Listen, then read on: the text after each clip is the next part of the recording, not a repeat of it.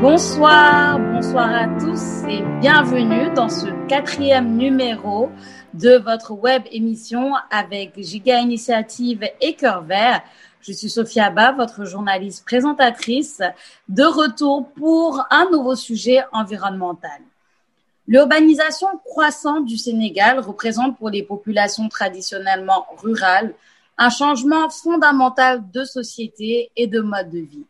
Les relations villes et forêts sont un enjeu majeur du XXIe siècle. Il est donc pertinent, lorsqu'on parle d'environnement, de se pencher sur la question de ce rapport complexe.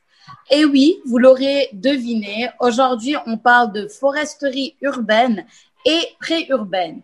Oui, ce thème qu'on va pouvoir euh, décortiquer ensemble à l'aide de nos différents panélistes qui sont experts en la matière, on peut le dire, de nos journalistes et de vous qui êtes sur la plateforme et vous allez pouvoir participer à cette émission comme d'habitude. Alors, on vous invite bien entendu, comme d'habitude, à nous suivre sur nos différents réseaux sociaux avec les hashtags Giga Initiative, Cœur Vert SN et We Love Nature SN. C'est très important d'utiliser nos hashtags parce que, comme à chaque fois, nous avons un grand concours un concours euh, du gagnant et on va, on va vous en parler un peu plus dans l'émission. Mais avant d'aller plus loin, bien, je vais vous donner le programme de la soirée.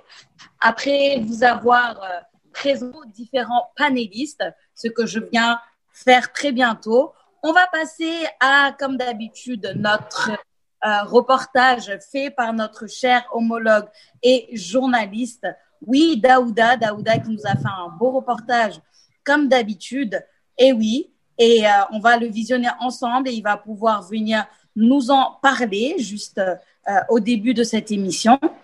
Ensuite, on va passer, euh, après la présentation de nos différents panélistes, à la rubrique découverte. Cette rubrique découverte qui nous permet de faire reconnaître une initiative écologique.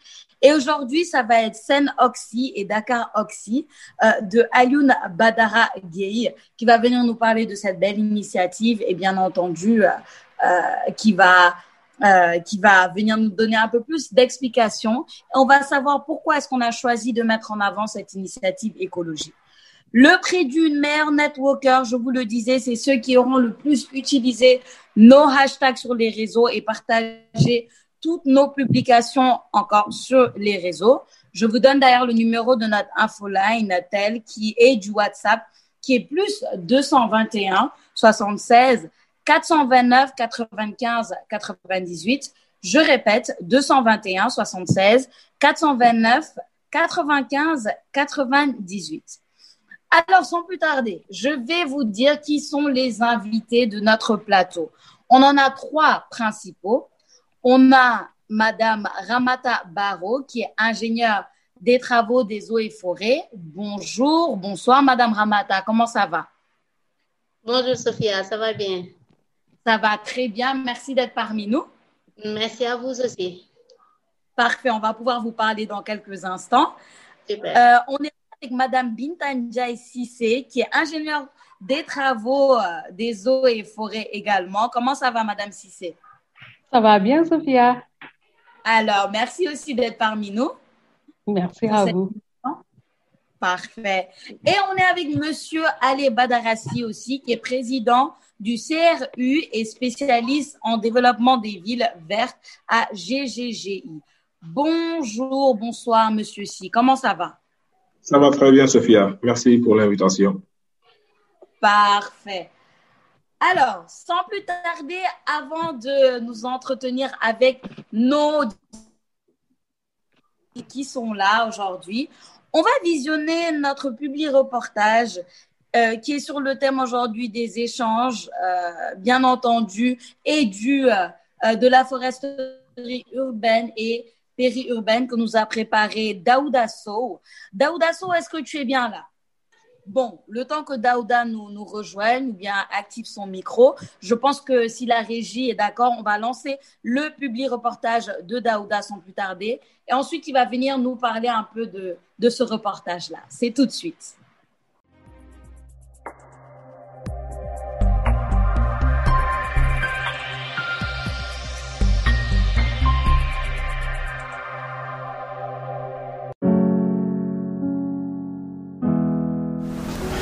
Les arbres sont symboles de vie.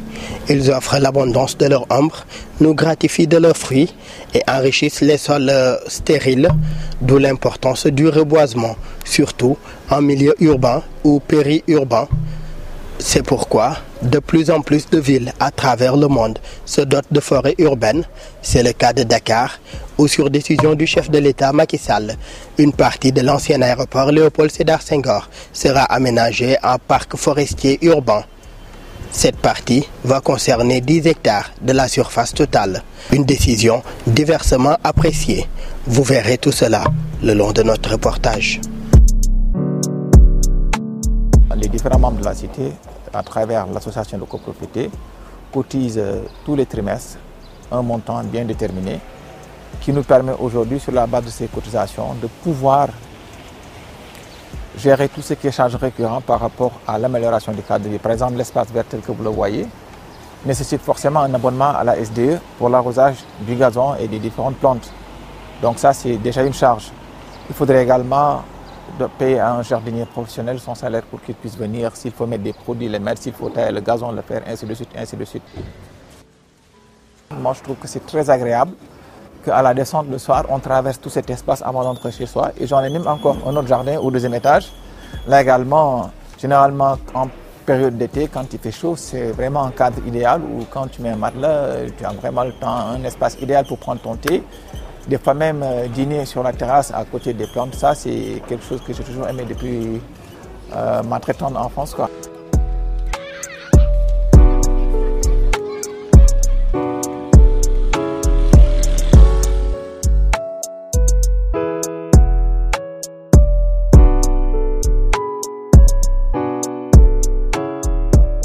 Membre de la plateforme pour le développement durable de Mbao donc di wax ne voilà parce que comme ni ma chaque jour gàncax dañ ko war di di rajeunir.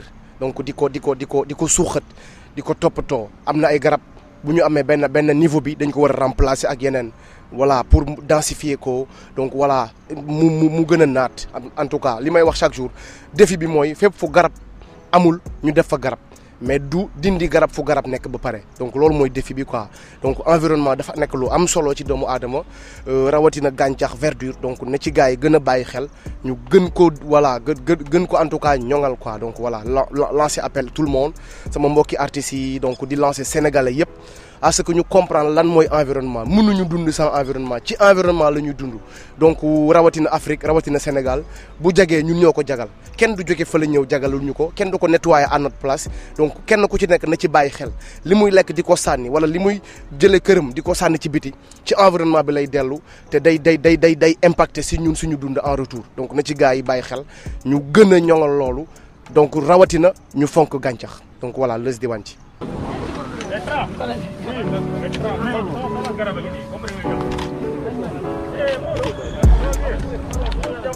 Bonjour, je m'appelle Mamadou Sakho et je suis euh, militant de l'environnement et également euh, auto-entrepreneur dans le domaine de l'environnement toujours. Ben écoutez, je n'aurais pas la prétention de dire que c'est moi qui ai eu l'idée. Je pense que beaucoup d'autres personnes ont pensé naturellement que si aujourd'hui on a transféré l'aéroport à Dias, c'est un espace qui aurait pu servir à autre chose que du béton, encore une fois du béton. Donc je pense que d'autres personnes ont eu cette idée-là. Euh, mais effectivement, j'ai été avec des amis, nous avons été ceux qui ont voulu matérialiser cette idée en fait, en faire euh, une réalité. Et donc c'est ce, dans ce cadre-là qu'on a décidé de lancer une pétition euh, en janvier 2020. Euh, donc voilà, c'est une idée qui, nous est venue comme ça. Mais effectivement, il y a eu un engouement par rapport à cette pétition. Euh, puis aujourd'hui, on est à peu près à 24 000, voire 25 000 signatures euh, de personnes de partout dans le monde. Comme j'aime à le dire, c'est pas seulement les Sénégalais qui sont intéressés par euh, les questions environnementales. Il faut aussi penser aux touristes, aux gens qui sont amoureux du Sénégal, à toutes ces personnes aussi qui représentent une manne financière pour le pays, pour son développement. Donc voilà, on a eu vraiment des réactions de partout dans le monde, à la fois des particuliers, donc des gens qui ont signé la pétition, mais également une couverture euh, médiatique euh, qui allait jusqu'en Malaisie à Oman, euh, donc dans le golfe Persique. Donc voilà, c'est quelque chose d'extraordinaire qui, qui, nous a aussi donné un, élan, une force. Et euh, effectivement, on a eu euh, une réponse, j'allais dire, plus ou moins favorable.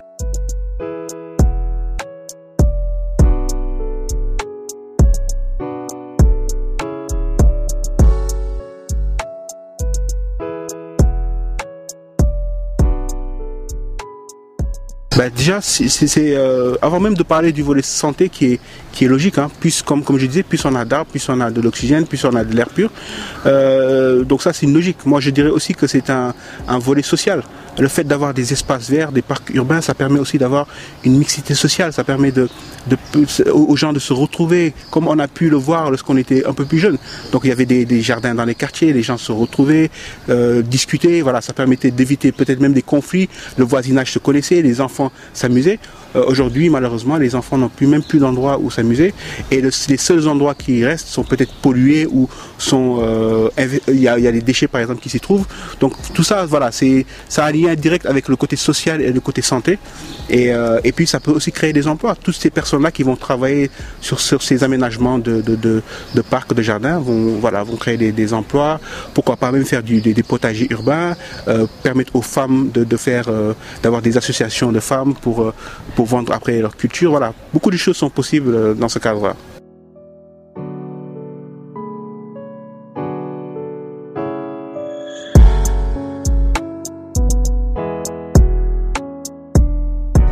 Effectivement, il y a quelques projets phares du PSE, euh, parmi lesquels euh, le projet euh, Zéro du bidonville, le projet 100 000 logements et ensuite le projet PSE vert. C'est un des trois piliers du nouveau quinquennat. Il y a un engagement fort de la part du chef, de l'État, d'ailleurs je vous corrige, c'est le directeur général.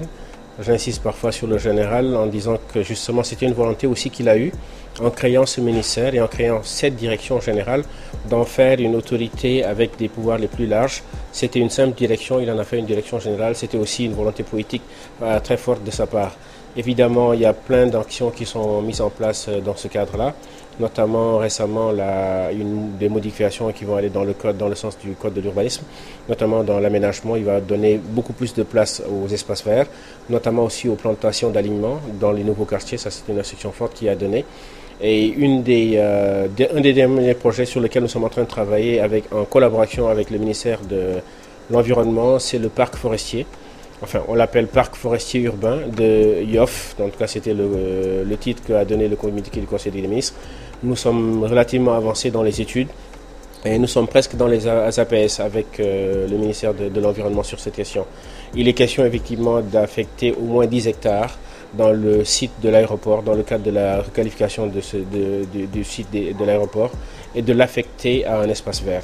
Et il a insisté aussi dans le cadre des lotissements qui vont y suivre, d'insister aussi davantage sur les, plantations et le verdissement. Et cela ne s'arrête pas évidemment à Dakar, toutes les régions sont concernées. Euh, et on a en tout cas chacun des ministères, en tout cas chacun en ce qui le concerne, des programmes dans ce sens-là. Le ministère de l'Environnement est assez avancé notamment sur la sauvegarde déjà de l'environnement.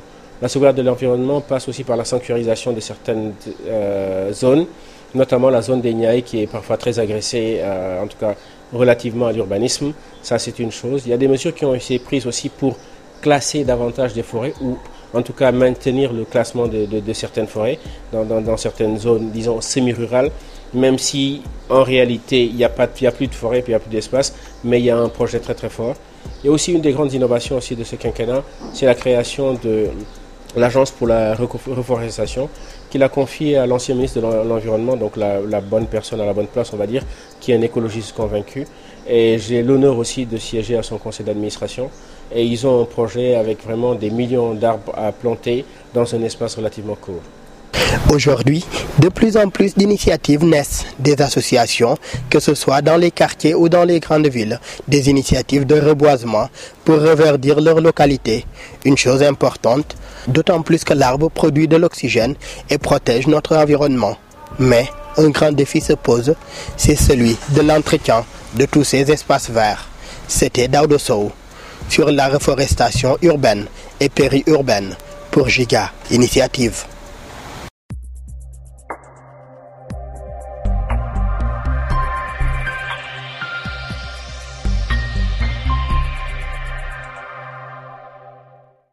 Alors, Madame Barrault, vous êtes toujours avec nous? Oui, Sophia. Parfait. Alors, Madame Baron, on va commencer avec vous rapidement. Mm -hmm. euh, comme je le disais tout à l'heure dans la présentation, mm -hmm. vous êtes ingénieur des travaux d'eau et forêt. Oui. Vous êtes aussi diplômé de l'Institut supérieur de formation agricole et rurale. Mhm.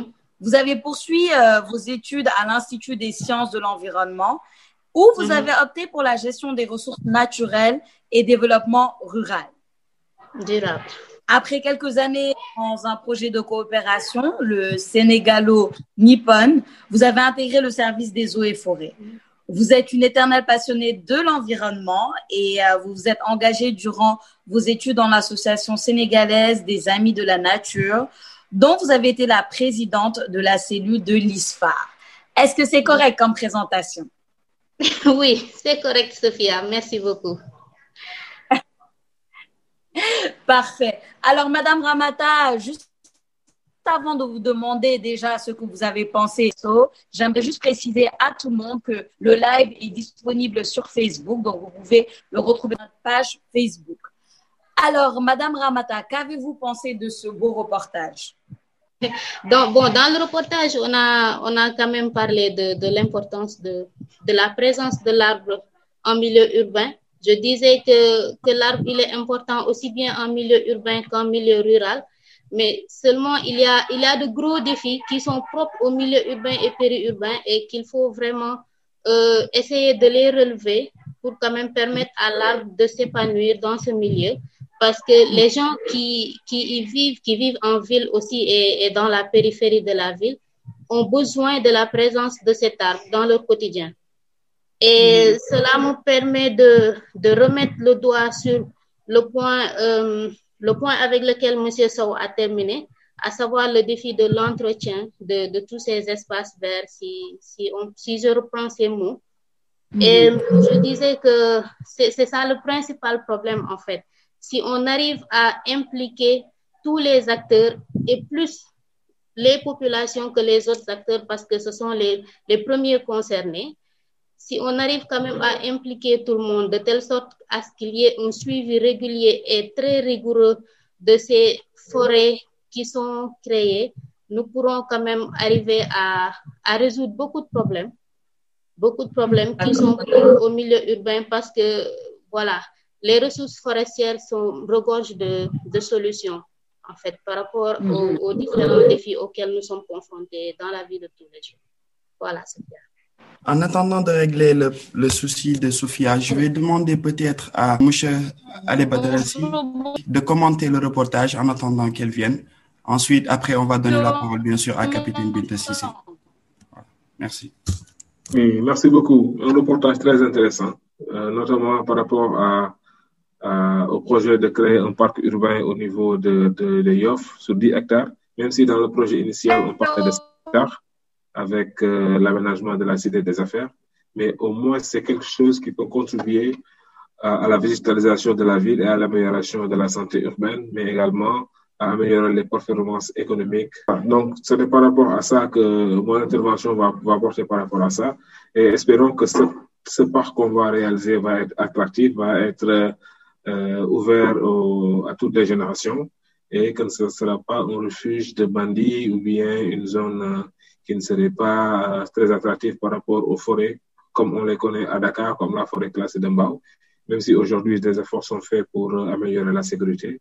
Mais ça reste toujours une forêt assez euh, pas très attractive. Donc, il faudrait aller vers le sens d'aménager des infrastructures vertes qui auraient beaucoup de fonctions au-delà de la fonction récréative et de loisirs, mais également des fonctions de rééquilibrage des, des, systèmes naturels et également de restauration des équilibres, des, corridors écologiques. Merci, monsieur. Si vous allez inter- intervenir tout après euh, les deux dames, Ramata et Capitaine Sissé. Capitaine Sissé, que je m'en vais donner la parole pour nous son avis par rapport à cette belle euh, présentation vidéo de Daoud Sow. Qu'est-ce que vous en pensez, Madame Sissé? C'est une belle présentation, comme les autres l'ont dit. Euh, Il y a des messages de sensibilisation. Il y y y a quand même des images qui font envie de, de, de, créer des forêts en, en, milieu urbain. Parce que c'est vrai qu'en milieu urbain, actuellement, on a besoin de ces forêts, euh, vu les problèmes euh, que ça pose. Euh, maintenant, le défi, comme l'a dit Ramata, c'est l'entretien. Parce que c'est beau de, de, créer des forêts, c'est beau de planter, mais c'est encore plus beau d'entretenir. Pour que ces plantations puissent remplir leur rôle, euh, il faut un entretien et un bon suivi. Okay, merci. Merci beaucoup, euh, Madame Cissé. Je suis de retour. Encore une fois, désolée pour les problèmes de connexion indépendants de notre volonté. Euh, Peut-être retourner à Madame Ramata Barro, si vous êtes bien là, Madame Barro. Oui, Sophia, je suis là. Parfait. Est-ce que vous êtes prête pour votre présentation? Mm, oui, oui. Parfait. Je pense qu'on peut maintenant euh, lancer votre présentation euh, après avoir fait le tour par rapport aux impressions de la, de la vidéo de Daouda. Alors, si vous êtes prête, si la régie est prête, on commence par votre présentation. D'accord. Donc, nous allons commencer par les définitions. Je l'avais dit tantôt, c'est juste pour camper le débat. Il y en a plusieurs, mais j'en ai juste pris deux. Et c'est à partir de ces deux-là que nous allons euh, prendre les quelques éléments qui vont nous intéresser, si je peux m'exprimer ainsi. Donc, je commence par une, une définition de Jorgensen qui définit la foresterie urbaine comme un secteur spécialisé des sciences forestières dont l'objectif est la culture et la gestion des arbres en vue d'assurer leur contribution actuelle et future au bien-être psychologique, euh, physiologique autant pour moi, économique de la société urbaine. Et il inclut dans cette définition, bien sûr, la contribution, les bienfaits environnementaux et les activités récréatives et l'utilité publique des arbres. La deuxième définition, c'est celle de Miller, qui parle d'une approche intégrée et citadine de la plantation, de l'entretien et de la gestion des arbres ur urbains en vue d'assurer aux habitants des villes de multiples avantages écologiques euh, et sociaux. Maintenant, bon, que doit-on retenir de ces deux définitions? Je dis que grosso modo, c'est juste en fait l'application. Moi, je dis que c'est l'application de la foresterie dans le milieu urbain. Je l'ai dit quand je, commentais un peu euh, le reportage de Monsieur Sow, qu'il y a des défis qui sont propres au milieu urbain. Donc, ce qui veut dire que si on, on applique la foresterie dans le milieu urbain, cela veut juste dire que nous allons adapter cette foresterie-là aux réalités et de leur périphérie. Bon, il faut noter que la FAO aussi, euh, selon la FAO, euh, la, foresterie urbaine et périurbaine associe l'arboriculture, l'horticulture ornementale et la gestion forestière. Je vois que les deux sont, les trois autant pour moi, sont ressortis aussi dans le reportage. Ce qui veut dire que aussi bien l'agent ou voilà, le, forestier, que la personne qui est en train de faire pousser des arbres sur son balcon ou sur sa terrasse, ils sont tous les deux des acteurs de la foresterie urbaine parce que c'est une discipline qui prend en compte tous ces aspects-là. Et voilà, ça me fait, ça me permet quand même de passer directement à la diapo suivante. Le service des eaux et forêts, bien sûr, c'est l'un des principaux acteurs. Pourquoi? Parce que sa fonction régalienne, c'est de faire de la foresterie. Et donc, euh, c'est naturellement qu'on cite ce service parmi les principaux acteurs. Mais il y a aussi les collectivités territoriales, parce qu'il ne faut pas oublier que la gestion de l'environnement est une compétence transférée. Donc aujourd'hui, les collectivités territoriales sont au cœur de toutes ces activités qui concernent la gestion de manière globale de l'environnement, foresterie, la foresterie comprise. Il y a les producteurs privés. On en voit souvent à Dakar des gens qui ont des pépinières, qui font de l'arboriculture fruitière, forestière, qui font de, l'horticulture. Ce sont des gens aussi, euh, des acteurs à ne pas négliger, qui jouent un rôle très, très important dans le secteur parce qu'ils fournissent aussi, euh, ils fournissent beaucoup. Euh, ils ont, ils ont, en ils ont un poids, ils ont un, poids à ne pas négliger parce qu'ils qu produisent beaucoup de plants à leur niveau. Mais il y a aussi, comme j'ai l'habitude de les, appeler, euh, les acteurs principaux. Pour moi, c'est la population. Parce que c'est, ce sont si on, par exemple, si on met en place une forêt urbaine ou périurbaine, si on essaie de protéger cette forêt, la finalité, c'est quoi? C'est pour pouvoir bénéficier des bienfaits et ces bienfaits-là, c'est pour la population. Donc, je me dis que aussi les principaux acteurs Ce sont ces quatre-là, mais ce sont les populations aussi qui sont les acteurs les plus importants euh, dans ce domaine de la foresterie urbaine. Maintenant, nous allons revenir un peu aux importances. Il faut savoir que ce n'est pas quelque chose d'exhaustif. J'essaie juste de donner quelques points. Et puisque nous sommes dans un cadre d'échange, je suis sûre que les autres pourront aussi compléter. Alors, l'un des, des rôles de la foresterie urbaine, c'est la protection des populations et de leurs biens. Nous avons par exemple l'atténuation des risques d'inondation. Pourquoi? Parce que, voilà, avec le, système racinaire des arbres, il est plus facile euh, que l'eau s'infiltre. Et quand l'eau s'infiltre normalement et suffisamment, il y a quand même un amoindrissement, un amoindrissement autant pour moi, des risques d'inondation.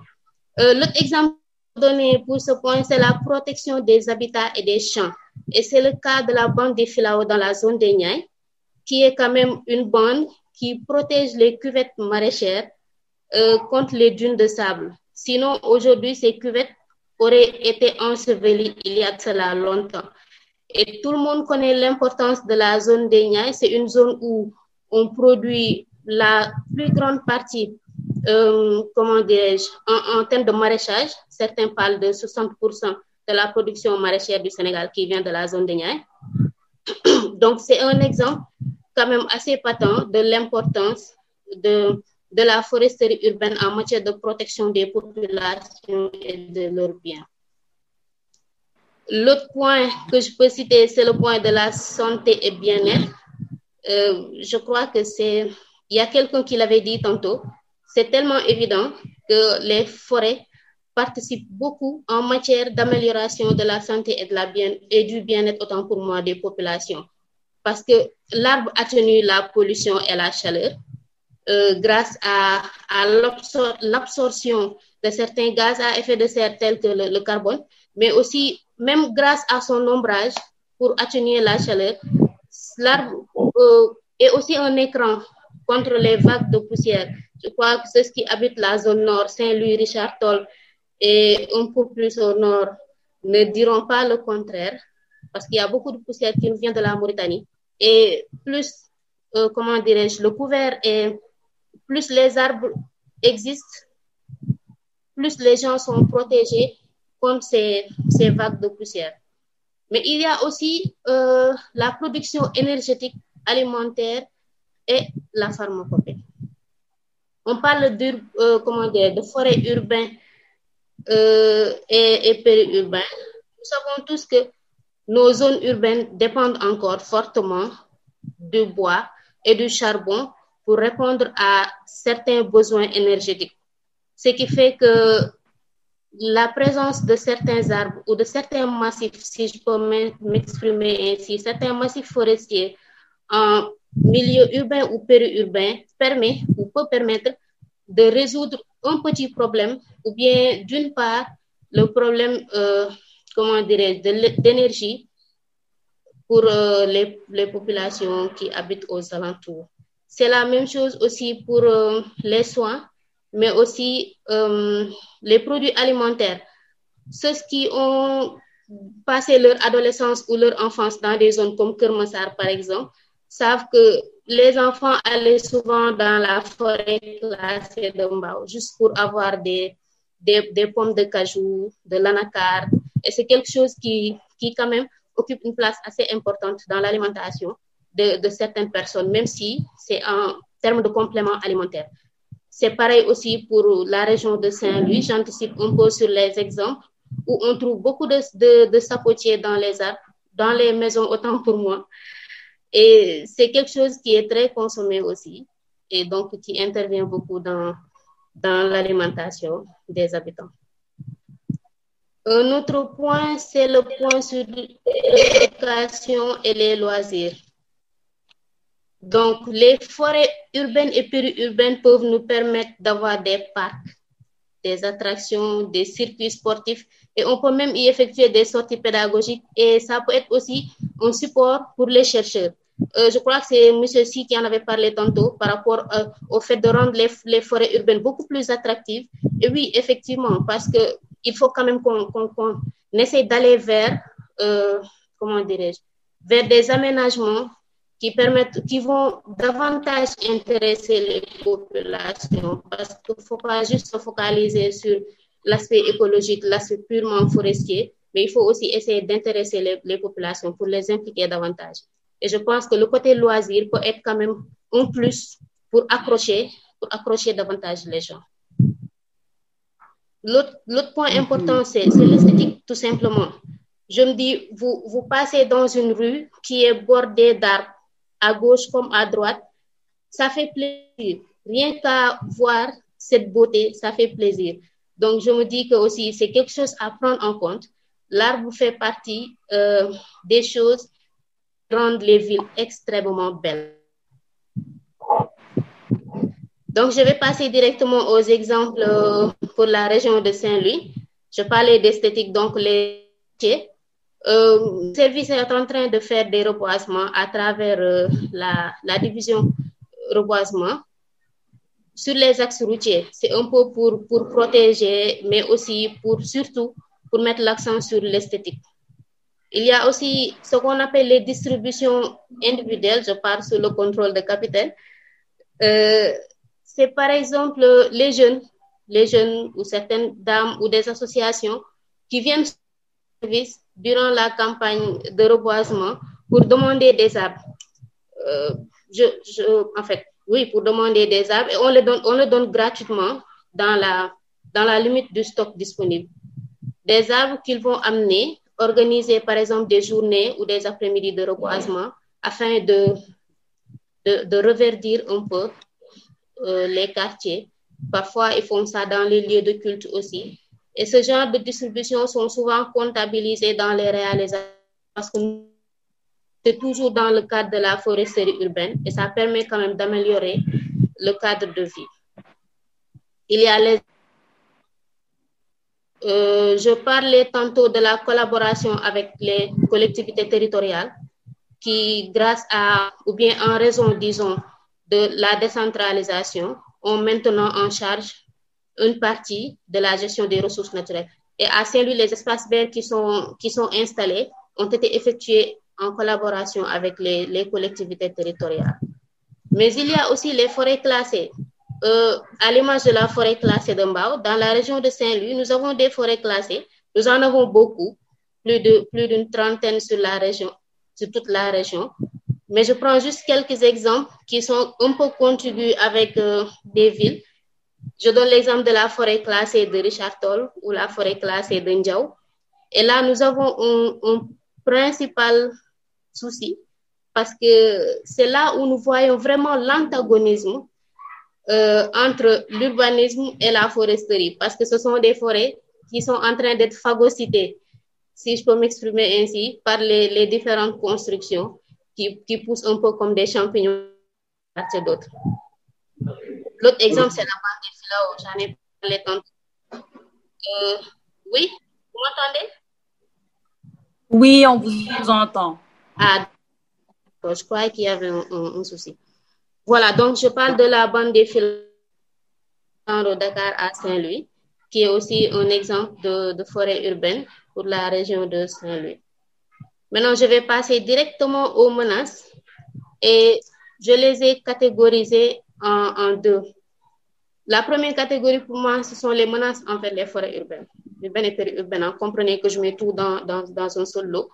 Il s'agit de l'exploitation clandestine.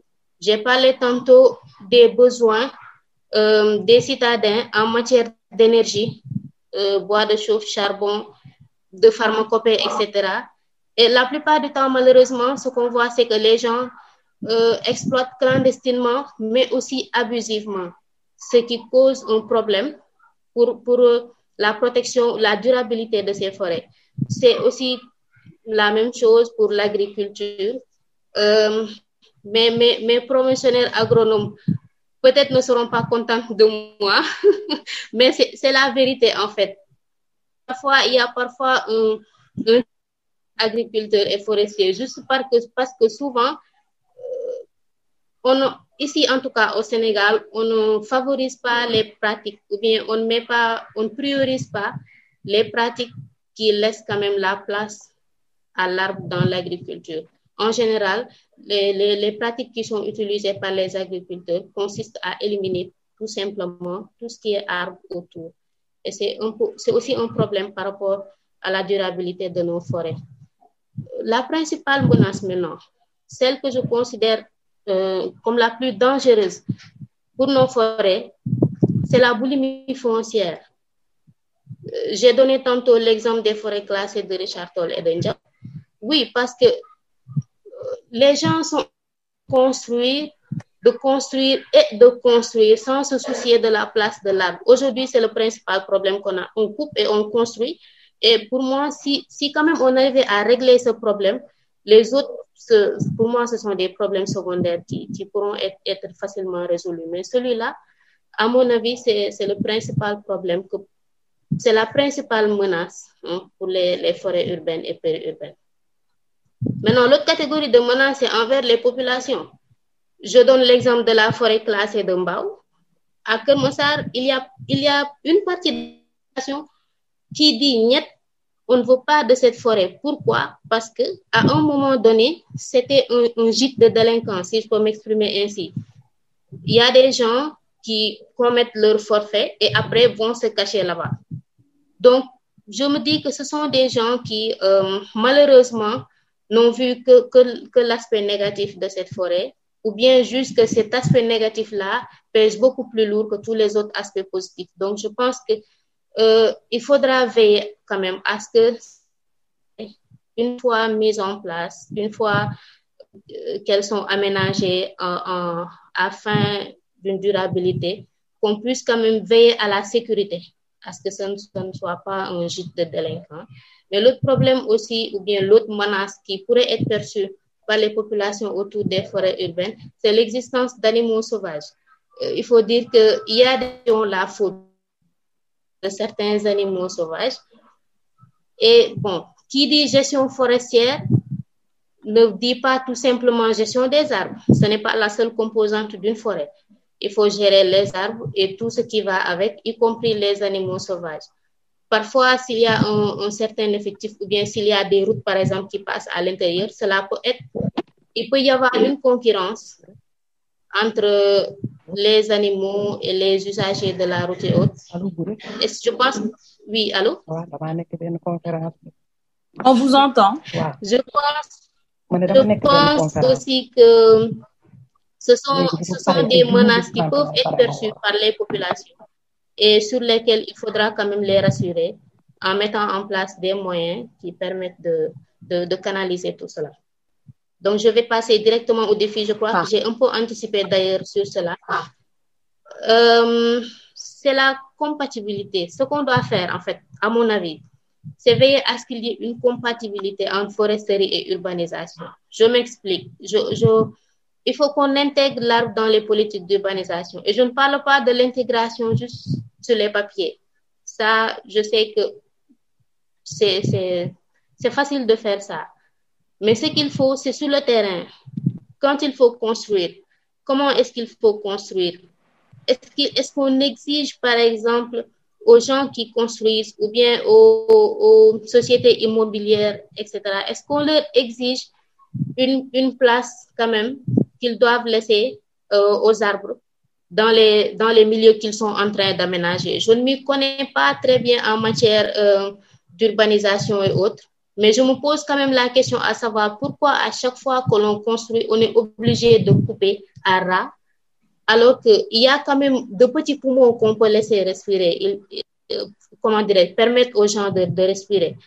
Il y a aussi la, prise en compte des différents composantes des forêts urbaines dans l'installation de certains établissements. Par exemple, aujourd'hui, vous, construisez une route qui passe par une forêt classée, par exemple. C'est une forêt où, disons, il y a des singes ou quelque chose comme ça. Alors, est-ce que la route doit couper le parcours des animaux? Là où les animaux passaient pour aller s'abreuver. Je donne juste des exemples.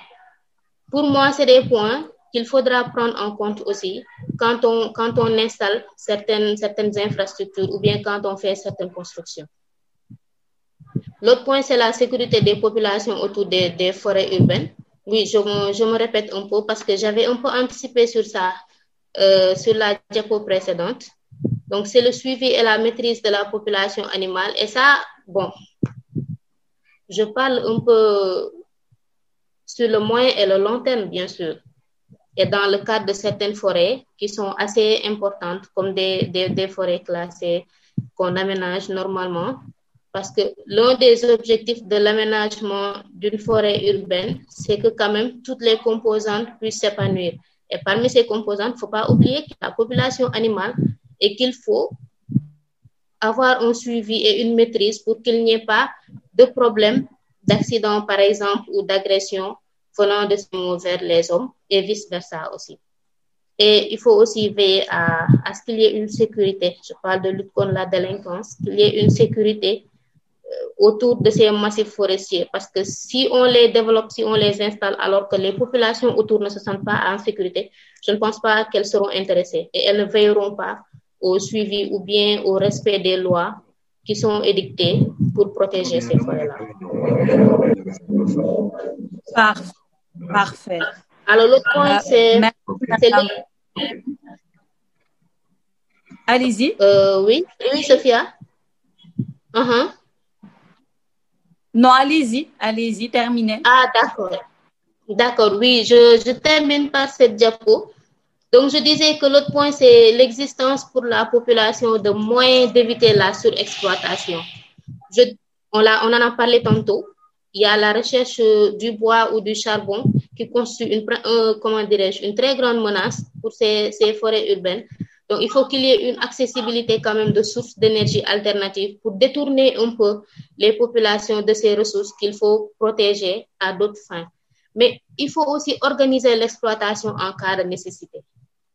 Je donne l'exemple de, de la bande des Filao, par exemple. C'est une bande qui est censée protéger les couvertes maraîchères des dunes. Mais l'arbre a une durée de vie. Et à un moment donné, si l'arbre n'est pas exploité, donc sa, courbe de croissance devient régressive, ce qui veut dire que l'arbre vieillit et finira par mourir. Donc, à un moment donné aussi, il faut organiser l'aménagement de ces forêts, pouvoir exploiter ce qui est exploitable afin de régénérer les ressources qui sont là pour qu'il y ait une continuité. Sinon, cela risque de vieillir et on va, on va assister comme ça, euh, inactif, à une perte de la ressource et ça va nous, nous obliger à retourner à, à zéro ou bien perdre une bonne fois euh, le potentiel qui était là. Le dernier point, c'est quoi? Pour moi, euh, l'un des principaux défis à relever, c'est quoi? C'est ancrer la culture de l'arbre dans le quotidien de la population. Renforcer la sensibilisation, oui. Je sais que il y a beaucoup d'acteurs maintenant qui sont de plus en plus dans la sensibilisation des populations. Déjà, Giga est en train de faire quelque chose de très important en ce sens. Euh, mais il y a aussi l'intégration de l'arbre dans l'éducation de base, à l'école comme dans les foyers. Aujourd'hui, peut-être ce que fait Giga, ce que fait euh, d'autres structures, c'est peut-être visible par une partie de la population et pas par une autre. C'est peut-être visible par certaines personnes qui disent oui, d'accord, euh, ces gens ont raison, mais je n'ai pas le temps ou bien j'ai d'autres priorités. Mais pour moi, quand c'est ancré dans l'éducation de base, depuis l'école, depuis euh, qu'on est enfant à la maison, on grandit avec et on a tout le temps, donc euh, ça devient un sacerdoce. On est obligé de respecter la présence de l'arbre et de protéger les ressources qui existent parce qu'on a grandi avec. Donc euh, voilà, Sophia, ce que j'avais en résumé à, à, partager avec vous. J'espère que je n'ai pas été trop bavarde. Euh, je laisse maintenant la parole aux autres. voilà. Merci, oui. merci Sophia. Merci. Merci, Madame Barrault. Euh, non, ne vous inquiétez pas. Vous avez surtout été très, très pertinente. On vous remercie pour euh, tout, euh, cette, toute cette belle présentation. Capitaine, vous êtes là? Oui, je suis là.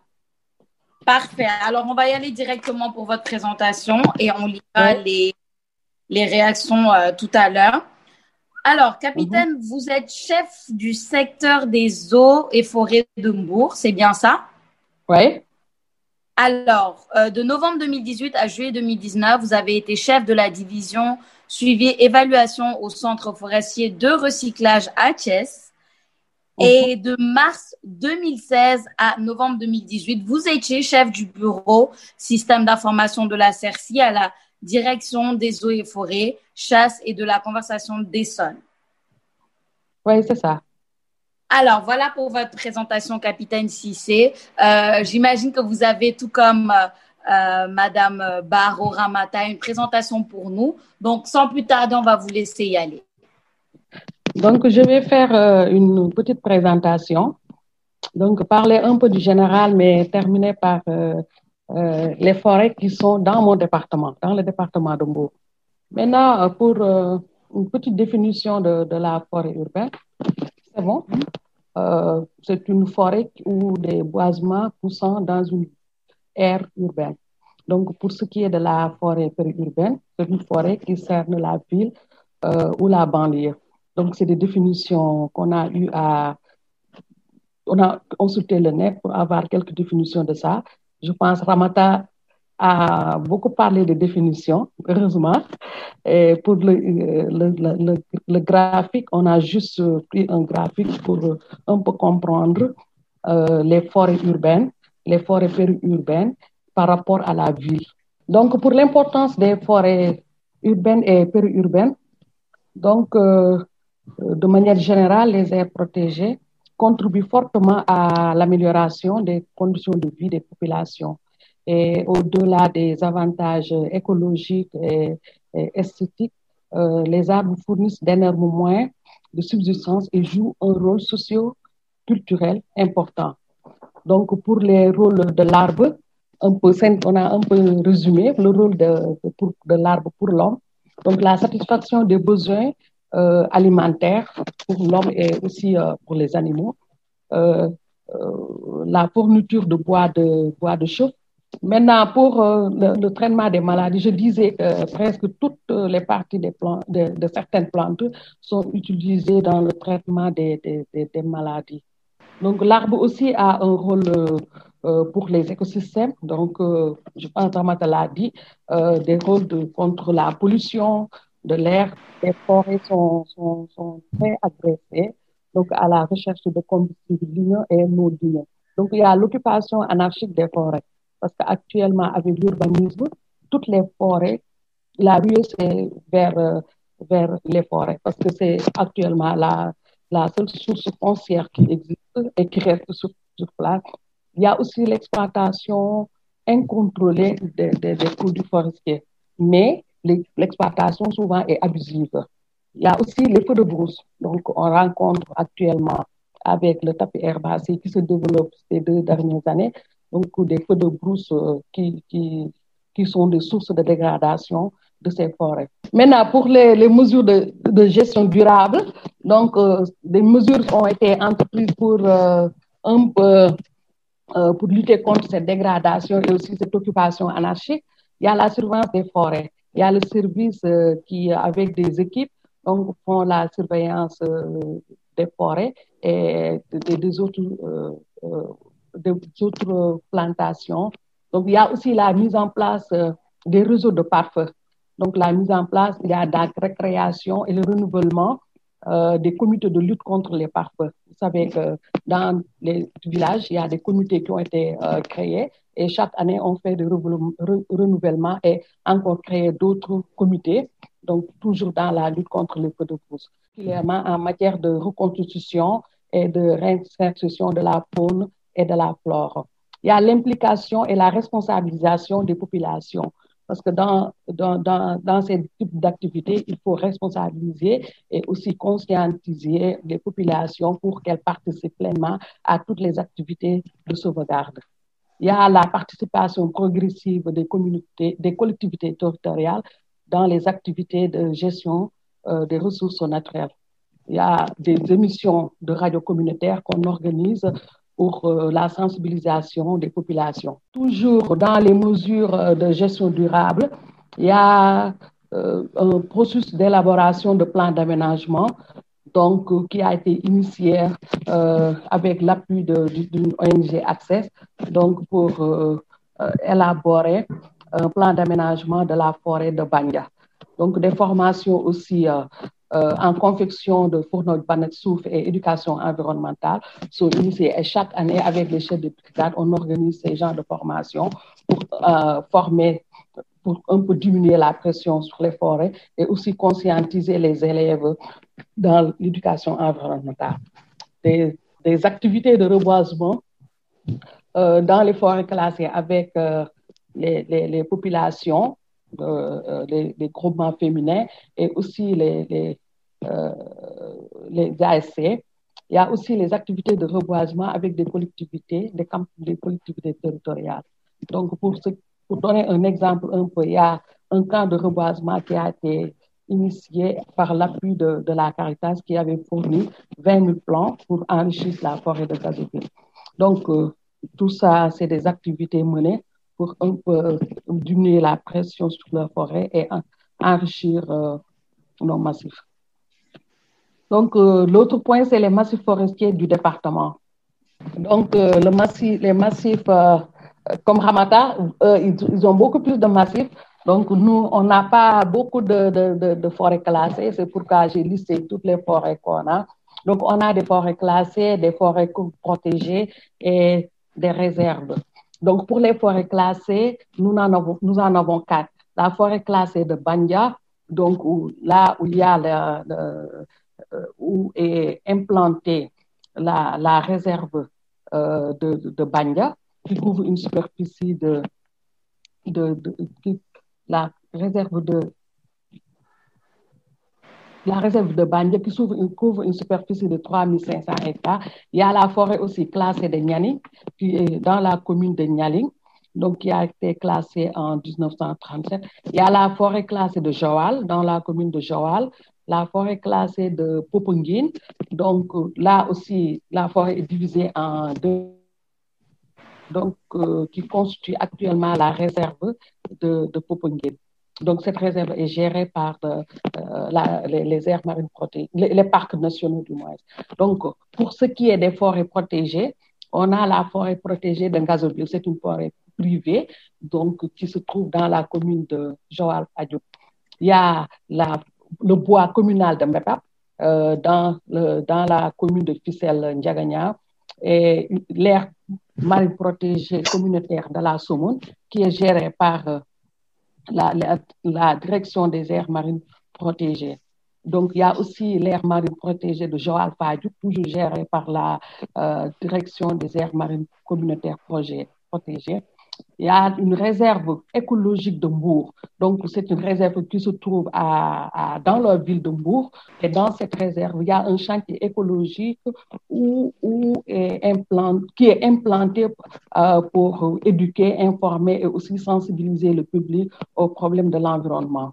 Il y a un conservatoire botanique euh, de Michel Anderson implanté dans la ville de Mbourg. Donc, euh, le conservatoire a pour objectif la préservation de la biodiversité végétale et les fonctions médicinales des plantes.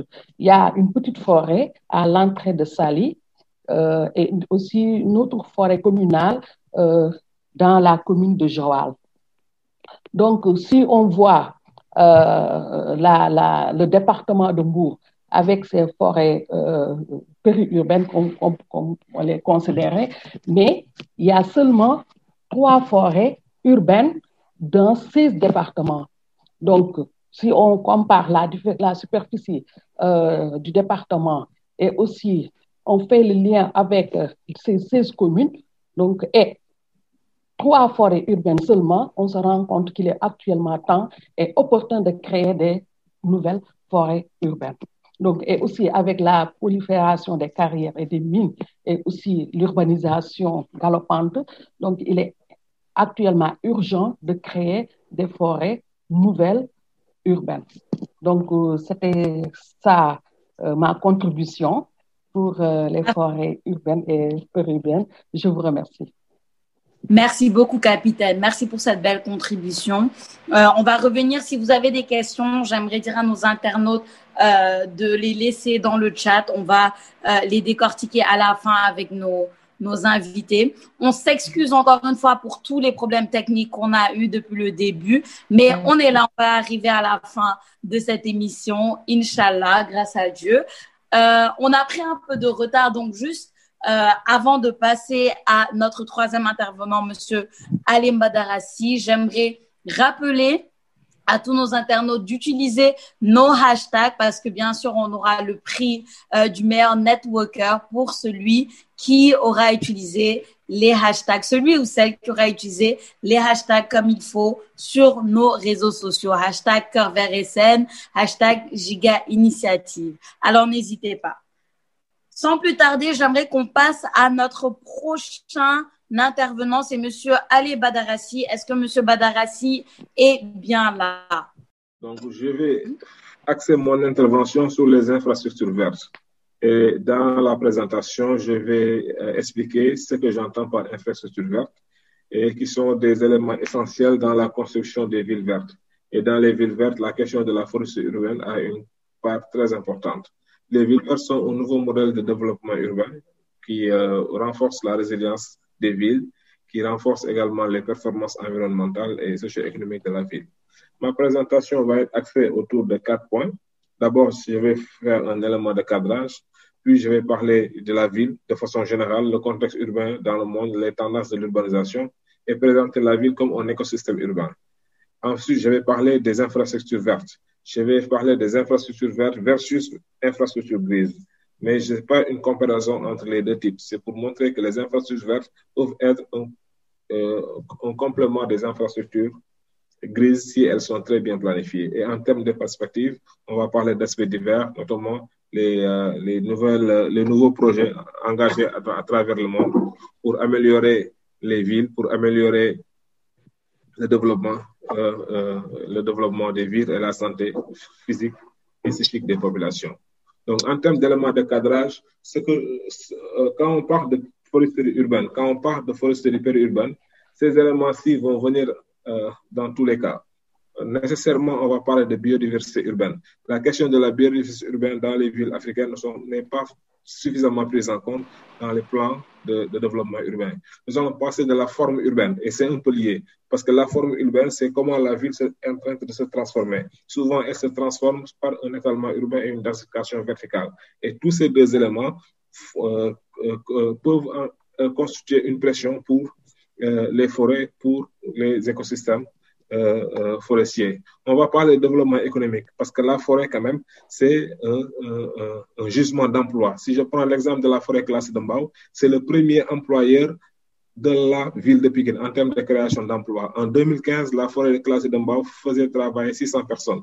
Aujourd'hui, elle fait travailler beaucoup plus de personnes. Et si elle était transformée en infrastructure verte, elle pourrait créer beaucoup plus d'emplois actuellement. Je vais parler d'aménagement du territoire parce qu'il y a un lien entre l'aménagement du territoire à l'échelle nationale, mais également l'aménagement du territoire à l'échelle locale et régionale. À l'échelle locale, on parle là d'urbanisme ou d'urbanisation. Donc, l'urbanisation, dans l'urbanisation et dans les politiques d'urbanisme, les forêts sont un élément, un enjeu d'aménagement du territoire, que ce soit, je vais parler des territoires au niveau national et au niveau local.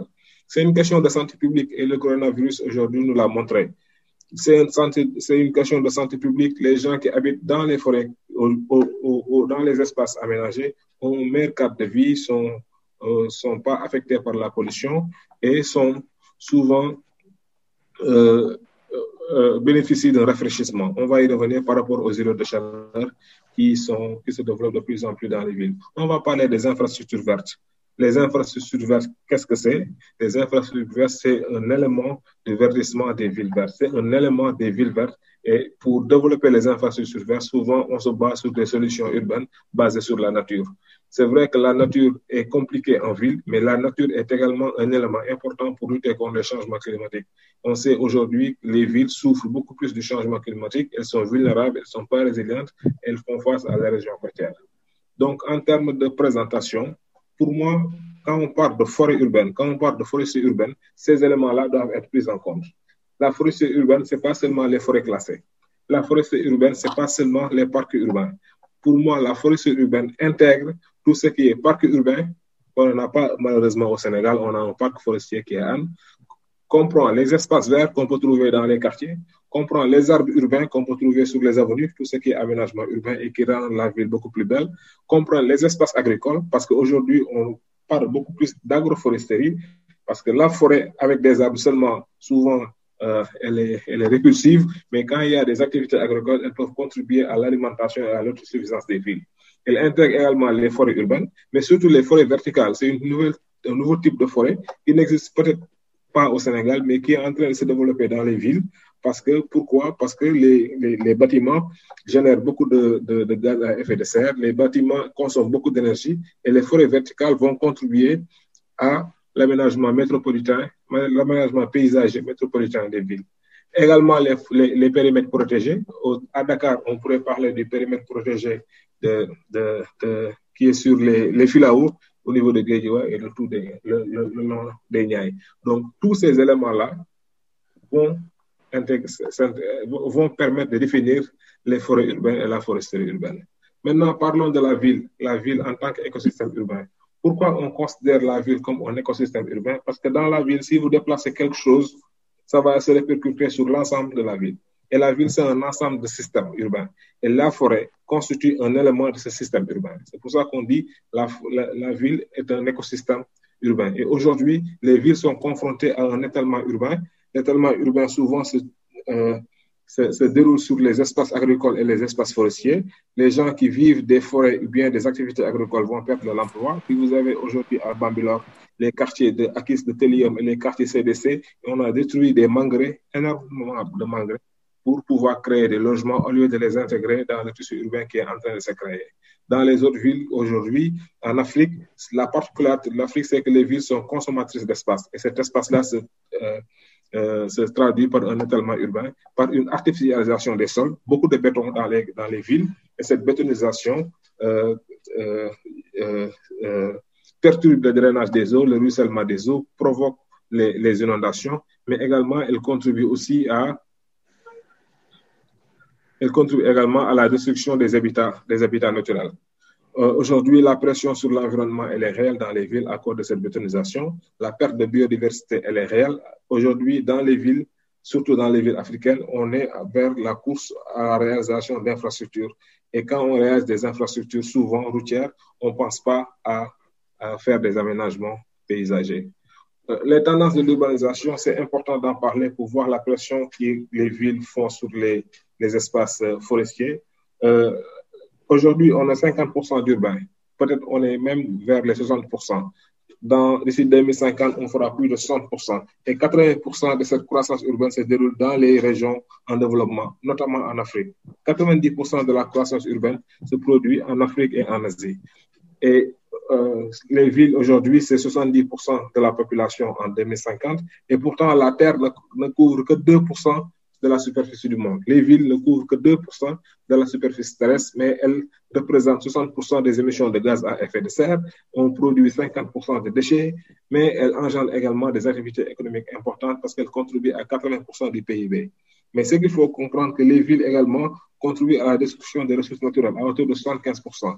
Et que les citadins euh, 70% de l'alimentation mondiale sont destinés aux citadins, qui consomment 70% de l'énergie et 80% des émissions de gaz à effet de serre.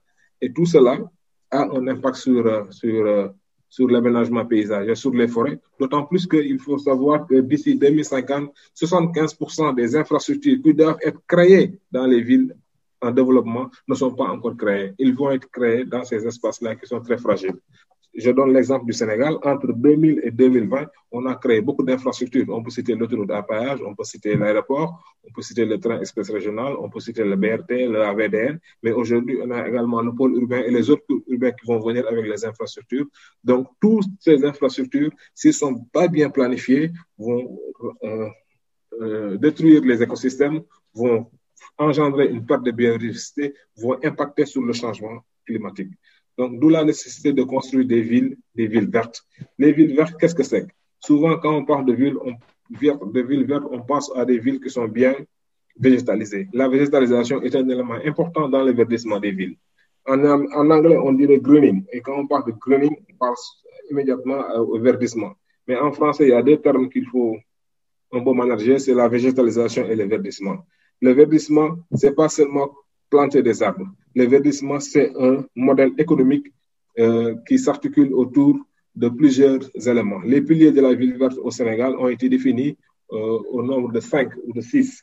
Le premier pilier le plus important, c'est l'environnement bâti. Et dans l'environnement bâti, c'est tout ce qui est logement, c'est tout ce qui est infrastructure, mais également, tu tout ce qui est autour euh, de, ces, logements, c'est tout ce qui est occupation du sol, tout ce qui est forme urbaine.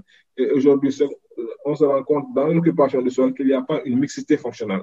Cette mixité fonctionnelle voudrait dire qu'il y ait une mixité des fonctions, que tout ne se fait pas dans une nouvelle, dans une seule zone, comme ça se fait à Dakar. Tout est concentré dans le, dans le, dans le, dans le plateau. Donc, cette, mixité, cette absence de mixité fonctionnelle a des conséquences sur les espaces parce qu'après, vu la cherté du loyer dans ces espaces fortement concentrés, les gens ont tendance à éviter vers des zones euh, assez reculées, assez éloignées, et c'est des zones souvent qui sont des espaces forestiers. Mais Dakar, sa particularité, c'est la configuration de la ville sous forme d'entonnoir. L'étalement urbain, il est inévitable, mais cet étalement urbain doit être planifié et doit être canalisé pour éviter que les espaces forestiers, les espaces agricoles soient urbanisés. Parce que ces espaces-là constituent également des zones économiques au même titre que le plateau, au même titre que le port de Dakar, au même titre que euh, les autres industries qui existent dans la ville. Les gens qui y vivent doivent, qui vivent de ces activités doivent être protégés. L'énergie durable. Quand on parle d'énergie durable, c'est deux éléments essentiellement. La consommation en énergie propre, la consommation en énergie, euh, énergie renouvelable, mais surtout l'efficacité énergétique, parce que l'efficacité énergétique est le moteur des villes vertes. Et l'efficacité énergétique, il est transversal, on l'utilise partout que ce soit dans l'environnement bâti, on parle de green building, de construction écologique. On parle également de trans, dans le transport, c'est tout ce qui porte sur euh, euh, le renouvellement des cars, c'est le développement des modes de transport. Euh, le BRT s'inscrit dans ce cadre parce que c'est un transport, mode de transport collectif. C'est tout ce qui est assainissement et eau usée, l'utilisation des eaux usées en, en, faisant du biochar pour éviter que ceux qui vivent dans les espaces agricoles utilisent le bois pour en faire de l'énergie. Donc, les biochars qu'on peut euh, produire à partir des eaux usées peuvent contribuer également à améliorer l'agriculture urbaine et à réduire la dépendance en énergie fossile. Également, la gestion des déchets, parce que dans les forêts aujourd'hui, le principal problème, c'est la prolifération des déchets et des déportages. Euh, les agents des eaux de forêt peuvent en témoigner et cela contribue fortement à la dégradation des forêts et à leur donner un caractère qui est vraiment assez, assez sauvage, entre guillemets. Donc, voici les cinq piliers de la ville verte. Et dans la ville verte, un élément très important, c'est les infrastructures vertes. Les infrastructures vertes, qu'on met souvent en parallèle avec les infrastructures grises. Ce qu'on appelle infrastructure grise, c'est ce qu'on réalise aujourd'hui au Sénégal, par exemple, pour faire, pour faire face à l'érosion côtière à Sali. L'État du Sénégal a créé des brises-lames, a créé des épis. Ça, c'est les infrastructures vertes c'est des infrastructures grises. On pourrait trouver d'autres formes d'infrastructures qui allaient utiliser euh, euh, euh, la nature, qui allaient utiliser les cours d'eau, les habitats écologiques à la place de ces infrastructures vertes. En ville, les infrastructures vertes, c'est les routes, c'est les égouts, etc. Mais il ne faudrait pas aller vers une comparaison ou bien vers une, on va dire, une comparaison infrastructure verte, infrastructure grise. L'idéal, c'est de développer de plus en plus les infrastructures vertes et réduire euh, euh, le développement des infrastructures grises, mais trouver également une, une, une complémentarité. Parce qu'il y a une interaction entre ces deux infrastructures, mais pour qu'elles fonctionnent bien, il faut qu'il y ait une bonne planification. Et cette planification, elle ne doit pas seulement être une planification du développement des infrastructures, mais une planification urbaine, une planification de la ville. Les forêts, les habitats euh, naturels, les jardins, les parcs doivent être considérés comme un élément de l'urbanisme, comme un élément de la ville à part entière, comme le logement, comme les infrastructures, comme les écoles, comme les routes, comme les parcs, comme les gares routières. La forêt est un élément à part entière du, de la ville. Maintenant, par rapport aux infrastructures, à la politique d'infrastructure, euh, d'infrastructure verte, elle, est, intégrée, c'est une politique intégrée. C'est pas, ça ne porte pas seulement sur les espaces euh, agricoles, ça ne porte pas seulement sur les espaces forestiers. Même la gestion de l'eau, la réutilisation des eaux de pluie font partie des infrastructures vertes. parce qu'elle contribue à recharger la nappe. Souvent, dans certains quartiers, dans certaines villes, la nappe, elle est surchargée. Ou bien la nappe, elle est tellement profonde que les gens n'ont pas... Euh, les agriculteurs sont obligés de vendre leur terrain, leur, leur verger, parce qu'ils n'ont pas suffisamment d'argent pour euh, creuser des puits. Si vous allez à Sandiara, si vous allez à Sesen, si vous allez même à Touba, parce qu'on utilise beaucoup de forage, la nappe, elle est profonde et ça se répercute sur le développement du tissu végétal. Ça se répercute sur le développement également des activités agricoles et sur le recul de l'agriculture dans ces zones. Quand on parle d'infrastructures vertes également, c'est la protection de la biodiversité.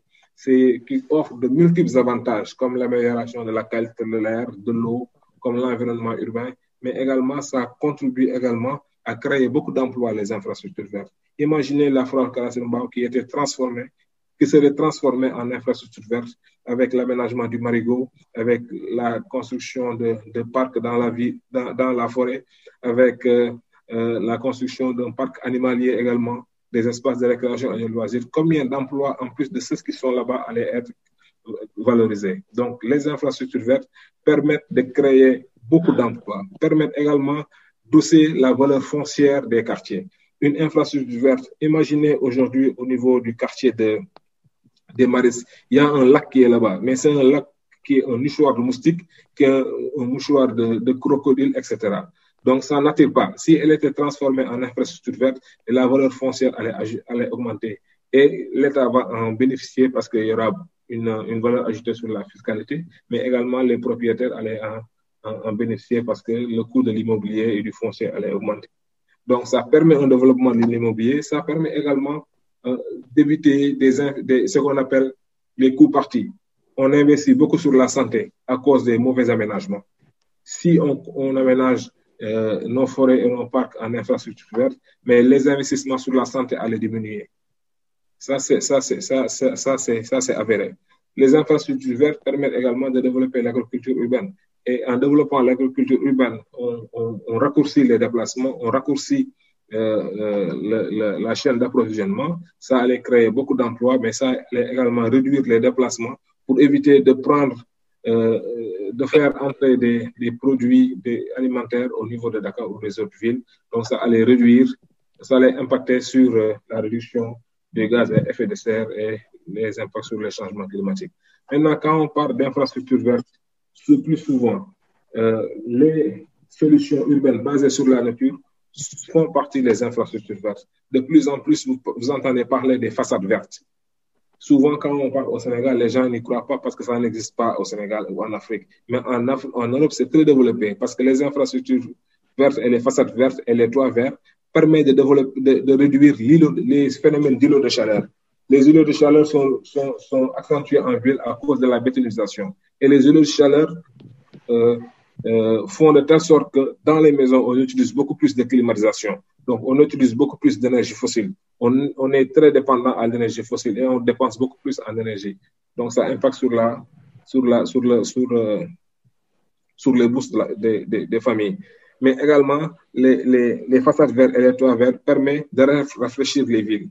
D'ici quelques années, la question du rafraîchissement va être un enjeu de développement économique dans les villes. Parce que pour avoir de la fraîcheur, pour avoir une température euh, euh, moins élevée dans les villes, ça va coûter beaucoup cher, beaucoup plus cher pour les populations et pour les États. Donc la question du rafraîchissement, la question de l'efficacité énergétique est fortement liée aux solutions urbaines basées sur la nature, qui sont liées aux infrastructures vertes, qui sont liées aux aménagements paysagers, aux forêts et à la, la nature. Je ne sais pas si je me fais comprendre. Ça, c'est un exemple d'infrastructure verte. Euh, le marigot de, de, de, Mbao, peut-être il est comme ça. Il pourrait être comme ça, ou bien le, lac qui est au niveau des maristes.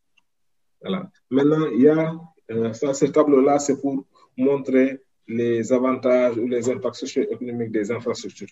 C'est des impacts, comme je l'ai dit tout à l'heure, sur la valeur foncière, sur le développement de l'immobilier, sur les, les, les, dépenses supplémentaires, sur les coûts évités en matière de santé et d'environnement, sur l'agriculture urbaine, parce que de plus en plus les espaces verts sont utilisés pour développer l'agriculture urbaine, et pour la création également d'emplois dans différents secteurs.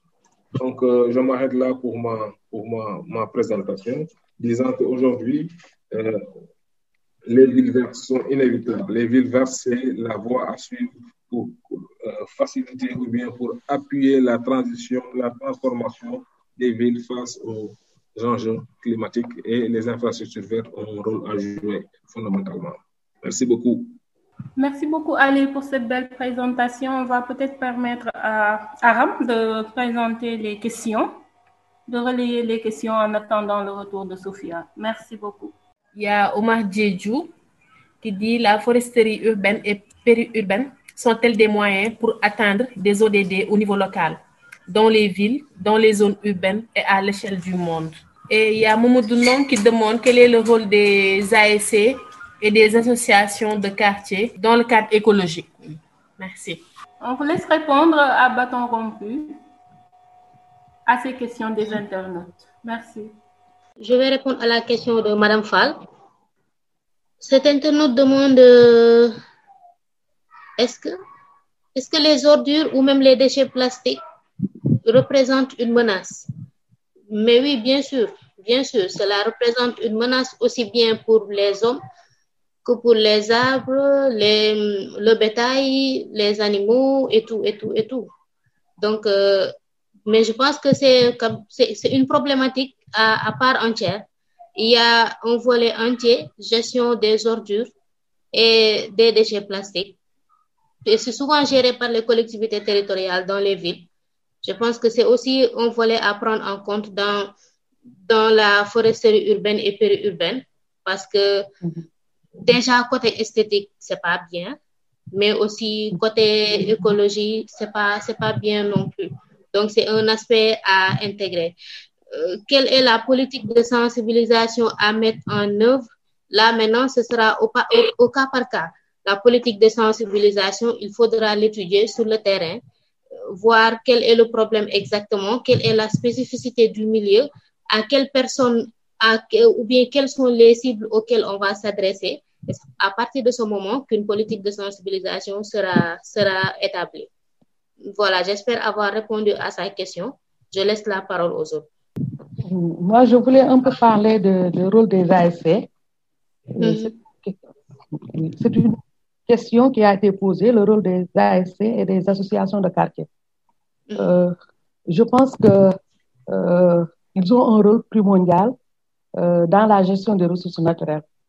Euh, les ASC, en général, c'est composé de jeunes. Et les jeunes sont, sont, sont, quand ils sont conscients, donc participent pleinement à la gestion des ressources. Ils sont conscients. Et pour, en tout cas, en ce qui nous concerne, nous, lors de nos activités, on a besoin de jeunes. Et ici, dans le département de Bourg, par exemple, lors des campagnes de reboisement, on a beaucoup plus de jeunes et d'associations de quartier qui sont impliquées dans toutes les activités. Même quand il s'agit de, de, faire de, de l'éducation environnementale, il y a les jeunes, parce que les, les, élèves sont des jeunes. Et quand il s'agit aussi de faire euh, la sensibilisation au niveau des quartiers, on est toujours euh, accompagné avec les ASC et aussi avec euh, les, les, les, délégués de quartier et les associations de quartier. Je pense qu'ils ont un rôle en amont et en aval de toutes les activités de gestion de ressources naturelles. Euh, Alain Badara, je pense qu'il y a une question relative à la foresterie urbaine dans la planification urbaine. Comment l'intégrer? Si vous pouvez répondre à cette question en attendant que Sophia nous revienne. Merci. Oui, en fait, moi je pense qu'il faut l'intégrer de la même manière qu'on planifie l'aménagement la, des, des, infrastructures. Comme je l'ai dit tout à l'heure, la ville, c'est un, un ensemble de sous-systèmes. Parmi les sous-systèmes, il y a le logement. Un autre sous-système, c'est les infrastructures. Un autre système, sous-système important, c'est les forêts. Donc, les forêts dans, son, dans sa globalité.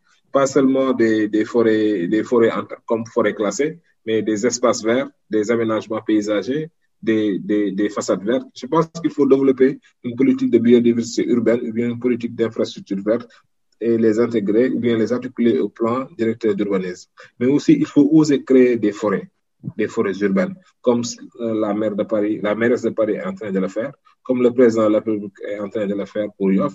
Il faut qu'on ose créer de nouvelles forêts pour sécuriser les espaces et éviter le bradage des terres au niveau des, des, des, des, lotissements. Parce que souvent, les espaces dans les plans de lotissement, mais au bout de 10 ans, 20 ans, on se rend compte qu'ils ont été bradés et ils n'existent pas. Donc, il faut oser créer des infrastructures, des infrastructures vertes au niveau des quartiers et que ça soit vraiment intégré dans les plans directeurs d'urbanisme. Maintenant, le problème, c'est qu'on n'a pas suffisamment de plans directeurs d'urbanisme qui doivent normalement développer ou définir les orientations stratégiques de développement urbain. À défaut de plan directeur d'urbanisme, il faut une concertation à l'échelle de la ville pour euh, euh, développer ce, type d'infrastructure, mais ça doit commencer à l'école. Il faudrait un changement de comportement et intégrer les jeunes dans la construction de l'environnement, dans le développement, euh, pour développer des gestes éco, éco, comment on dit, éco-citoyens.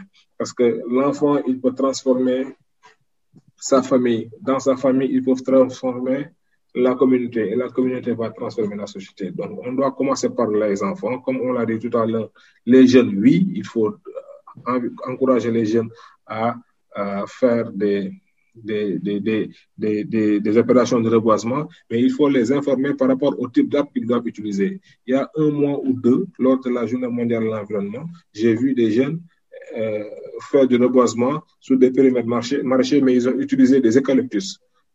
Deux jours après, quand j'ai vu ça, je leur dis que les eucalyptus, c'est pas bon pour un périmètre maraîcher parce qu'ils vont concurrencer euh, les autres euh, produits parce qu'ils vont consommer beaucoup d'eau. Donc, il faut former les jeunes, il faut renforcer leurs capacités, il faut également développer l'entrepreneuriat vert.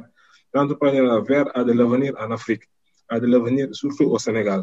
L'entrepreneuriat vert permet de développer l'économie circulaire parce que les, les, forêts également, c'est beaucoup de déchets. Ces déchets verts-là peuvent produire beaucoup d'emplois, peuvent créer beaucoup d'emplois parce qu'il y a des sous-produits qu'on peut créer dedans.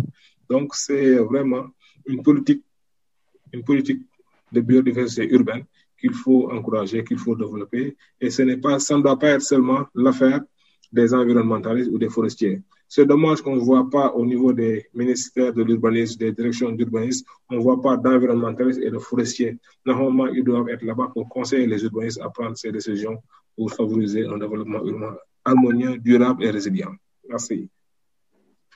Aram, est-ce que vous pouvez nous lire euh, peut-être deux, ou trois autres questions avant qu'on, s'il y en a, bien sûr.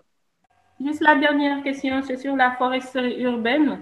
Euh, et périurbaines sont-elles des moyens pour atteindre les objectifs du développement durable au niveau local, ville, zone urbaine et à l'échelle mondiale? Mais tout à fait, tout à fait. Euh, c'est ce qu'a compris aujourd'hui la FAO et les organisations euh, des Nations Unies. Ils ont organisé il y a un mois un programme sur les villes vertes pour que euh, les infrastructures vertes, la forêt urbaine puissent contribuer à l'atteinte des ODD à travers le monde. Parce que, comme je l'ai dit tout à l'heure, les forêts, c'est l'avenir, les forêts, c'est des emplois, les forêts, c'est euh, la santé.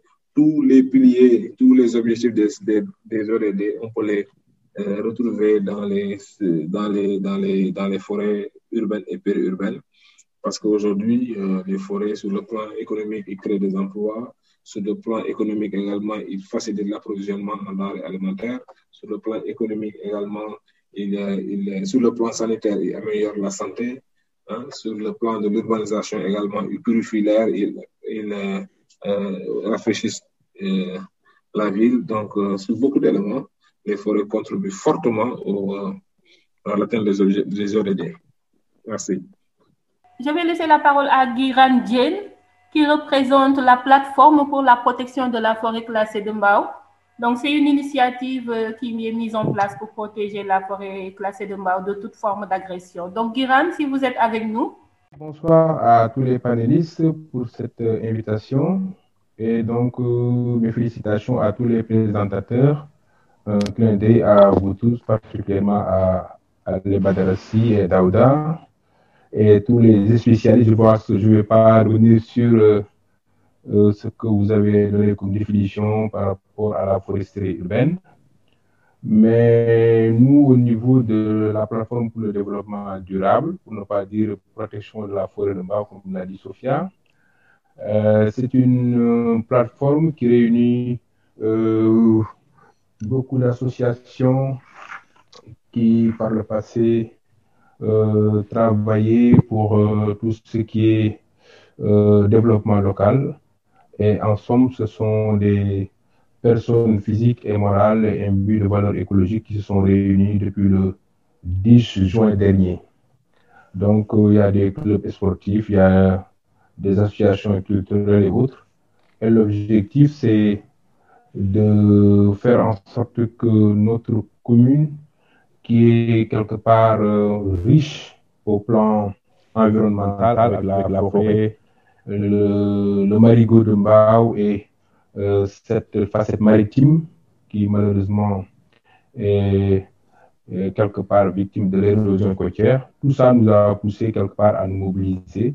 Mais le fait déclenchant, ça a été le projet de l'État de vouloir euh, déclasser la forêt classée de mort. Et comme vous l'avez dit, les vertus de cette forêt, c'est pas moi qui vais en parler de nouveau, mais vous l'avez déjà campé avec tout ce qui est atténuation de la pollution et ce que ça peut représenter comme deuxième ou troisième poumon vert, je peux le dire comme ça, de la région de Dakar.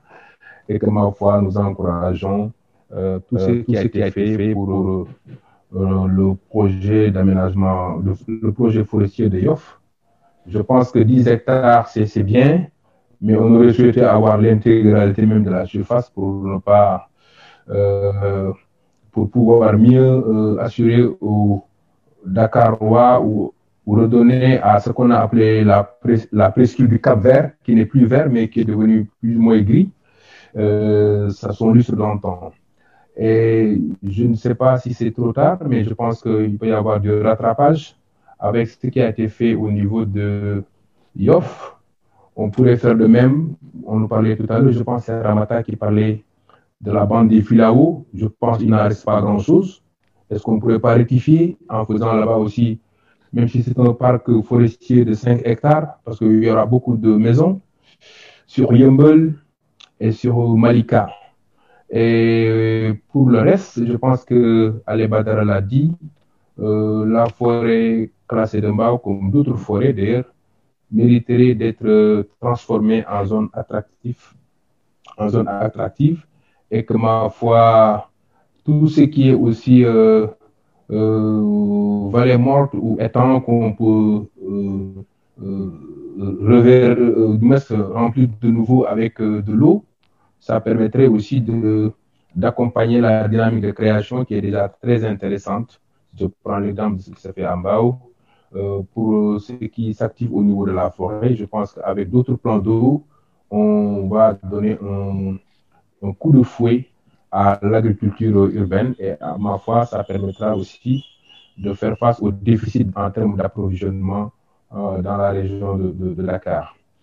Donc, euh, il faut aussi euh, faire en sorte que la zone des Niayes ou ce qu'il en reste, qu'on puisse la, la, conserver. Parce que euh, nous avons, euh, avec nos autorités, signé pas mal de conventions. Et je pense que Badara le disait tout à l'heure, à force de supprimer les forêts, mais les virus ne sont plus dans les forêts, mais ils sont dans les maisons via les, marchés. Et ma foi, nous avons la responsabilité historique de, tenir tête et je pense que euh, tout de suite, on parlait de la présence de vous autres hommes ressources, personnes ressources des eaux et forêts que je félicite au passage avec la synergie euh, qui a été faite entre l'APIX, euh, les services des eaux et forêts pour créer cet arboretum.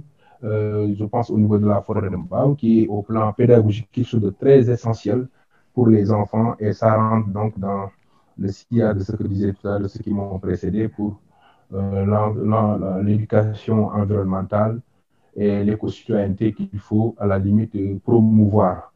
Donc, euh, la forêt, le marigot, comme le disait aussi euh, Ali Badara, bon, c'est lié euh, parce que tout ça, ce sont des écosystèmes à revitaliser, à entretenir, à aménager pour que quand même ça donne de la valeur ajoutée à l'habitat et que toutes nos villes deviennent un peu des, arbres de paix, des, des, lieux où il fait bon vivre. Je pense que la, la, particularité du Sénégal, où il y a de l'eau, il y a du soleil, je pense que euh, tout ce qui est aussi euh, alignement, aménagement paysager, euh, on devrait à la limite même anticiper pour l'intérieur aussi du, du, pays avant de laisser les gens s'installer d'abord, avant de penser par la suite à l'aménagement, je dirais, de, ces villes-là. Donc, euh, c'est tout ça que nous avons compris pour, euh, à la limite, euh, reboiser au niveau du, du Marigot de Mbao et faire en sorte que dans la région de Dakar, tout en n'étant pas très loin, qu'on puisse disposer de cette richesse de la façade maritime qui malheureusement fait beaucoup de pression sur le marigot, contrairement aux forêts qui malheureusement subissent la pression euh, de, de, de, des urbanistes, ou moins des, des, promoteurs euh, immobiliers. Et, tout ça, ma foi, on doit euh, ensemble trouver les solutions dans les plus brefs délais pour que les générations futures puissent trouver ce, ce cap vert hein, dont on, nous parlent nos, nos, nos, nos, parents et que ça puisse servir aussi de modèle à beaucoup de régions. Et qu'aujourd'hui, comme nous sommes dans un village planétaire, on peut penser que, et même c'est la vérité, que ce qui se passe chez nous, ça interpelle euh, les gens qui sont dans les autres pays et que euh, la, pétition initiée par nos parents qui euh, se sont occupés du parc forestier de Dakar a montré l'exemple que partout dans le monde, les gens s'intéressent à ce qui peut se passer au niveau environnemental dans ces pays. Et la forêt de même quand on a créé la plateforme pour dire niet à son déclassement, je pense que dans, le monde, beaucoup de gens ont réagi pour faire preuve de solidarité parce que ça les, ça les, ça les concerne. Donc, toutes ces richesses, je pense que avec nos initiatives euh, cumulées, cette synergie qu'on peut créer, je crois qu'on peut arriver à sauver nos mers, euh, nos, nos, forêts et faire en sorte que euh, la forêt ne soit plus un problème, mais que ça soit des richesses dans nos quartiers.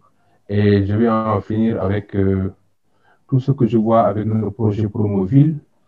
Nous avons des routes en pavé, c'est bien parce que nous sommes parfois dans des zones humides, mais je disais toujours que dans les inputs qu'on peut donner aux collectivités locales, et souvent, je sais que la, la, la plateforme l'a fait, c'est de demander près tous les 10 mètres qu'il y ait un trou pris en compte dans euh, l'aménagement des trottoirs pour que l'on puisse planter des arbres et avec le conseil des, des, personnes des eaux et forêts, il peut y avoir des espèces qui sont les mieux adaptées pour que, euh, en alignement, qu'on ait des espèces qui, qui s'adaptent au mieux et qui permettent d'avoir euh, des villes euh, vertes, des villes où il fait euh, très bon vivre.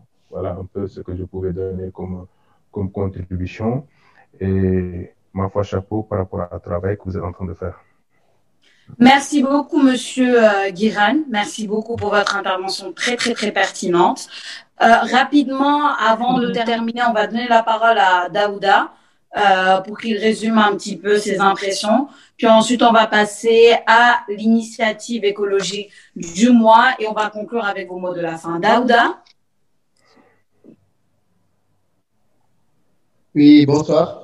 Euh, tout d'abord, je salue tout le monde et je remercie également nos différents panélistes pour la pertinence des exposés, que ce soit le capitaine Bintendia Sissé, Madame Ramatabao, Monsieur Si et Guiran également, que je salue au passage, un monsieur très engagé dans la préservation de l'environnement et dans la défense de cet environnement-là, qui est d'ailleurs le coordonnateur de la plateforme pour le développement durable. Une initiative également très engagée. Ce sont de telles actions, je pense, dont l'environnement et l'écologie plus globalement a besoin. C'est bien qu'il y ait des associations, que ce soit dans les quartiers et à chaque niveau, mais c'est encore mieux si toutes ces associations essayent de voir comment se mettre ensemble pour euh, davantage euh, pouvoir mener certains combats, puisque l'union fait la force, comme on lui très souvent. Pour en revenir euh, au reportage et plus particulièrement au sujet, à savoir la reforestation urbaine et périurbaine, le sujet tire tout son sens de l'utilité même de l'arbre, puisque l'arbre fait partie de la vie de l'homme. Euh, vu tout ce que l'arbre apporte à cet homme-là, que ce soit comme nourriture, que ce soit comme euh, oxygène, que ce soit même comme euh, préservation de nos sols. tout à l'heure, je pense c'est le cap capitaine qui en parlait, par rapport même aux forêts, par exemple, les forêts nourricières ou bien, par exemple, les réserves naturelles protégées. Je peux donner l'exemple de la réserve de Nofly. Par exemple, la plupart des gens, ce qu'ils connaissent, c'est le village des tortues, euh, qui est sur euh, deux hectares. Mais le village des tortues est abrité par la réserve botanique de Nofly, qui est sur euh, 12 hectares. Donc, c'est le total qui fait environ 16 hectares, si je ne me trompe pas. Et ce que beaucoup ne savent pas, la réserve botanique de Nofly abrite euh, le plus grand, si je peux m'exprimer ainsi, la plus grande réserve naturelle de plantes médicinales à Dakar. Et ça, beaucoup ne le savent pas. Et pourtant, c'est juste à côté de nous qui habitons pour la plupart les zones environnantes de Dakar. Vous imaginez sur plusieurs hectares que des plantes médicinales. Et pourtant, les gens y passent très souvent à côté, mais ne s'en rendent pas compte. Donc, je pense que ce sont de telles euh, initiatives qui doivent être euh, pérennisées et soutenues. Et comme je l'ai dit, le défi surtout de l'entretien et de la préservation là, de ces espaces, que ce soit à travers euh, le reboisement, que ce soit à travers également d'autres euh, initiatives pour protéger nos forêts urbaines et périurbaines. Et je pense qu'également, de plus en plus, les gens commencent à les comprendre parce que vous avez eu à le voir dans le reportage. Maintenant, même au sein des cités, quand les gens construisent ou bien achètent leur maison, souvent ils se négocient même avec le promoteur l'aménagement d'espaces verts. Donc, ça veut dire que même les populations commencent à comprendre l'utilité d'aménager des forêts, qu'elles soient, euh, qu'elles soient autant pour moi urbaines ou périurbaines, puisque maintenant, même en négociant, par exemple, pour la construction d'une cité, il y a des espaces verts qui sont prévus, que ce soit des jardins, des aires de jeu pour les enfants et tout. Et même après construction également, au sein des maisons aussi, de plus en plus, il y a des initiatives individuelles, à savoir la construction, à savoir la plantation, que ce soit d'arbres fruitiers, que ce soit d'autres arbres de fleurs et consorts. Et tout cela aussi contribue également à développer ce reboisement-là. Et comme je l'ai dit tantôt, ou bien au tout début de mes propos, euh, l'arbre, protéger l'arbre, c'est protéger la vie de l'homme puisque notre vie est aussi liée à celle de ces arbres-là, parce que vu toute l'utilité que ces arbres-là nous apportent, donc c'est ce que je voulais apporter comme contribution par rapport à ce sujet-là, et réitérer également mes félicitations et mes remerciements à Giga Initiative pour cette belle initiative. Vous me permettrez la répétition, puisque depuis le début, on a travaillé sur différents sujets tout aussi euh, importants et intéressants les unes que les autres, avec des panélistes également très intéressants. Et au fur et à mesure qu'on avance dans les thèmes, au fur et à mesure aussi qu'on avance euh, par rapport à ces webinaires-là, on en apprend des choses, on échange d'expériences et ce n'est que bénéfique pour tous. Donc, je pense également que cette initiative de Giga Initiative sont des choses aussi à pérenniser. Et comme je l'ai dit, je réitère mes remerciements et mes félicitations à tous les panélistes. Merci beaucoup, Sophia. Et à toi également pour la présentation et la modération de ce débat-là. Merci encore à tout le monde. Merci à tous. Merci Daouda pour ce mot de conclusion, on va dire, qui commence et qui euh, résume Allô? le reportage. Donc, si la technique est prête, on peut passer à l'initiative écologique que nous voulons promouvoir ce, euh, mois en donnant la parole à son initiateur, M. Alun Badaragay. Alun Badaragay, en ligne. Bonsoir à toutes et à tous. Euh, salut en tout cas cette initiative de, de, de Giga, Giga Initiative. D'accord, je salue votre initiative et je félicite en tout cas les panélistes voilà, pour leur pertinente en tout cas intervention. Et mon nom c'est Alun Gueye. Euh, je suis géographe environnementaliste. Euh, j'ai eu mon licence, en, licence, au département de géographie. Ensuite, j'ai été sélectionné au niveau du master Cher UNESCO de gestion intégrée et développement durable du littoral ouest africain. Pour vous dire à peu près qu'est-ce qui nous a poussé à, à mettre en place l'initiative euh, Oxy, il faut savoir que nous avons débuté d'abord juste après notre soutenance en 2018 de notre, master, de notre mémoire de master, euh, nous, avons commencé à nous poser des questions euh, voilà, que beaucoup de gens se posent. C'est-à-dire qu'après les études, bien vrai qu'on qu a un projet de continuer, voilà, qu'est-ce qu'on va faire pour notre pays? C'est la question en tout cas qui, qui, qui, qui résonnait très souvent. Donc, dans ma tête. Et l'idée qui m'est venue en tête, c'est une réponse ou une sorte de question que le président Kennedy avait posée.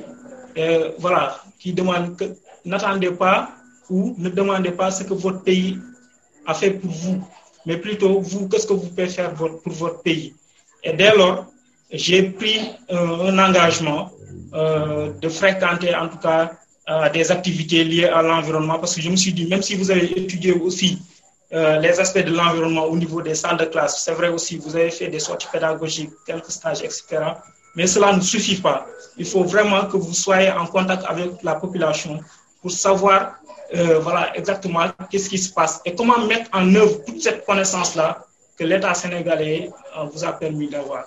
Donc, c'est la raison pour laquelle, en 2018, nous avons débuté en tout cas ce périple-là, euh, qui nous a mené heureusement à une belle rencontre, à une belle rencontre en 2018 avec euh, Madame Anna Diop, qui est vraiment euh, très, très, très, très engagée pour l'environnement. Et on a eu à travailler ensemble. Et lorsqu'on a eu à travailler, nous avons mis en place d'abord l'initiative citoyenne euh, qu'on appelle Dakar Oxy. C'est en ce moment-là qu'on l'a mis en place. On a travaillé dessus pendant des années et euh, pour globaliser toute cette initiative-là ou même étendre l'impact de cette initiative-là au-delà des frontières de Dakar, nous avons décidé, en tout cas, j'ai initié euh, l'initiative citoyenne Sen-Oxy. Et depuis lors, nous travaillons dessus. Et pour vous dire que Sen-Oxy, euh, je vais venir par rapport à la présentation maintenant de, de Sen-Oxy.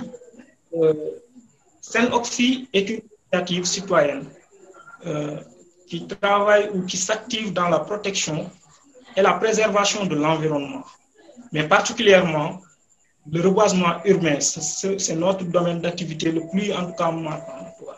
Donc, à travers cette, cette, cette activité-là, euh, nous faisons des journées de reboisement, nous faisons de la sensibilisation, nous faisons de la production audiovisuelle. Et si vous, si, si, si vous, si vous êtes un peu attentif, vous vous rendrez compte que sur les réseaux sociaux, on fait partie des premiers, des premières en cas, initiatives qui ont eu vraiment à booster cette dynamique-là. Et cela est très, très, très visible parce qu'on s'est dit, lorsqu'on va débuter, on ne va pas tout simplement cibler un cadre ou exclure les réseaux sociaux. Mais nous, on a su en tout cas utiliser les réseaux sociaux pour vraiment booster cette image-là des initiatives citoyennes. C'est-à-dire que de montrer aux gens que planter un arbre a des effets bénéfiques. Parce que beaucoup de gens ne le savent pas. S'ils veulent construire, par exemple, aujourd'hui, lorsque je faisais les études diachroniques, pour, parce que j'ai travaillé, pour, pour, mon j'ai travaillé sur la décharge de Maubeuge, les incidences environnementales et sociales de la décharge de Maubeuge. Lorsque je faisais les études diachroniques, ce qui m'a le plus marqué, c'est-à-dire que les satellites que j'ai eu à avoir. Donc, j'ai vu, selon, selon les différentes années que j'ai étudiées, j'ai vu que progressivement, on est en train de perdre des espaces verts au profit du bâti.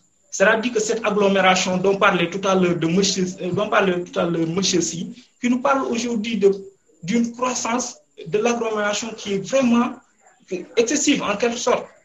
Si aujourd'hui les villes, les villes prennent de plus en plus de l'espace que les gens ne réfléchissent pas à comment euh, permettre à ces villes-là de devenir des villes vertes, cela nous courons vers, droit vers des, vers, des, vers, des villes qui sont complètement dénudées, sont complètement euh, où on ne verra pas d'arbres cela n'est pas du tout souhaitable. Donc, donc c'est par rapport à ça.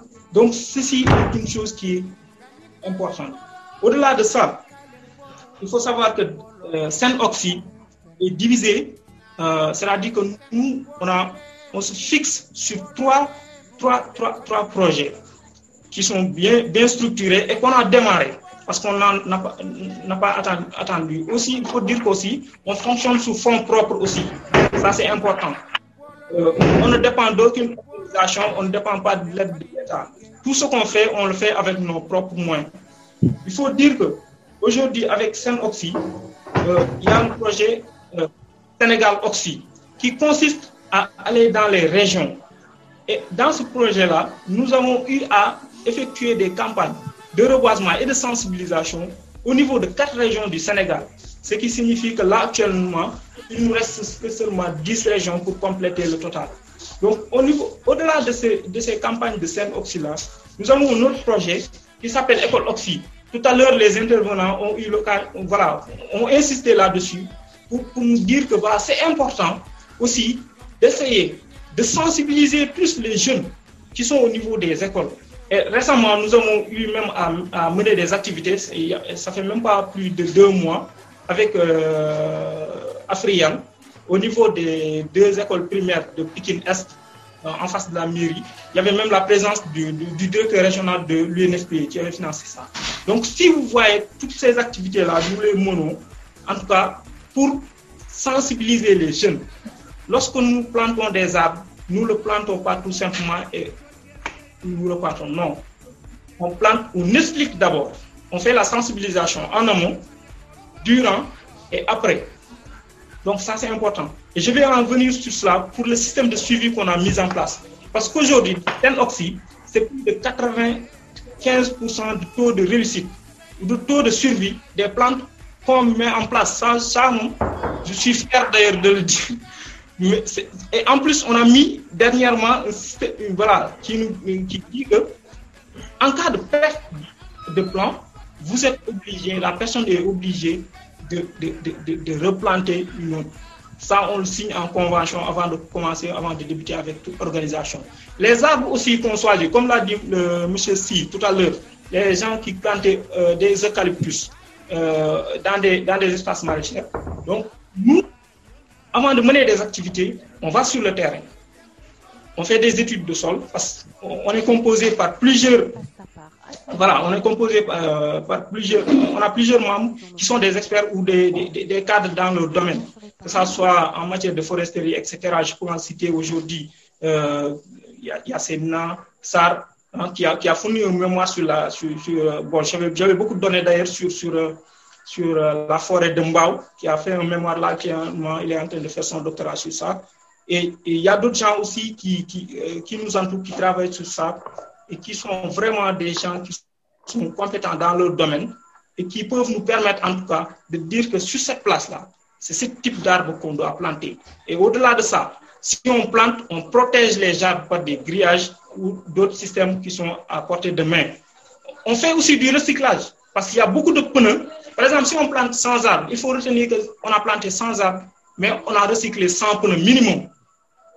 Minimum, on a recyclé 100 pneus qu'on devait jeter à la nature, on les a réutilisés.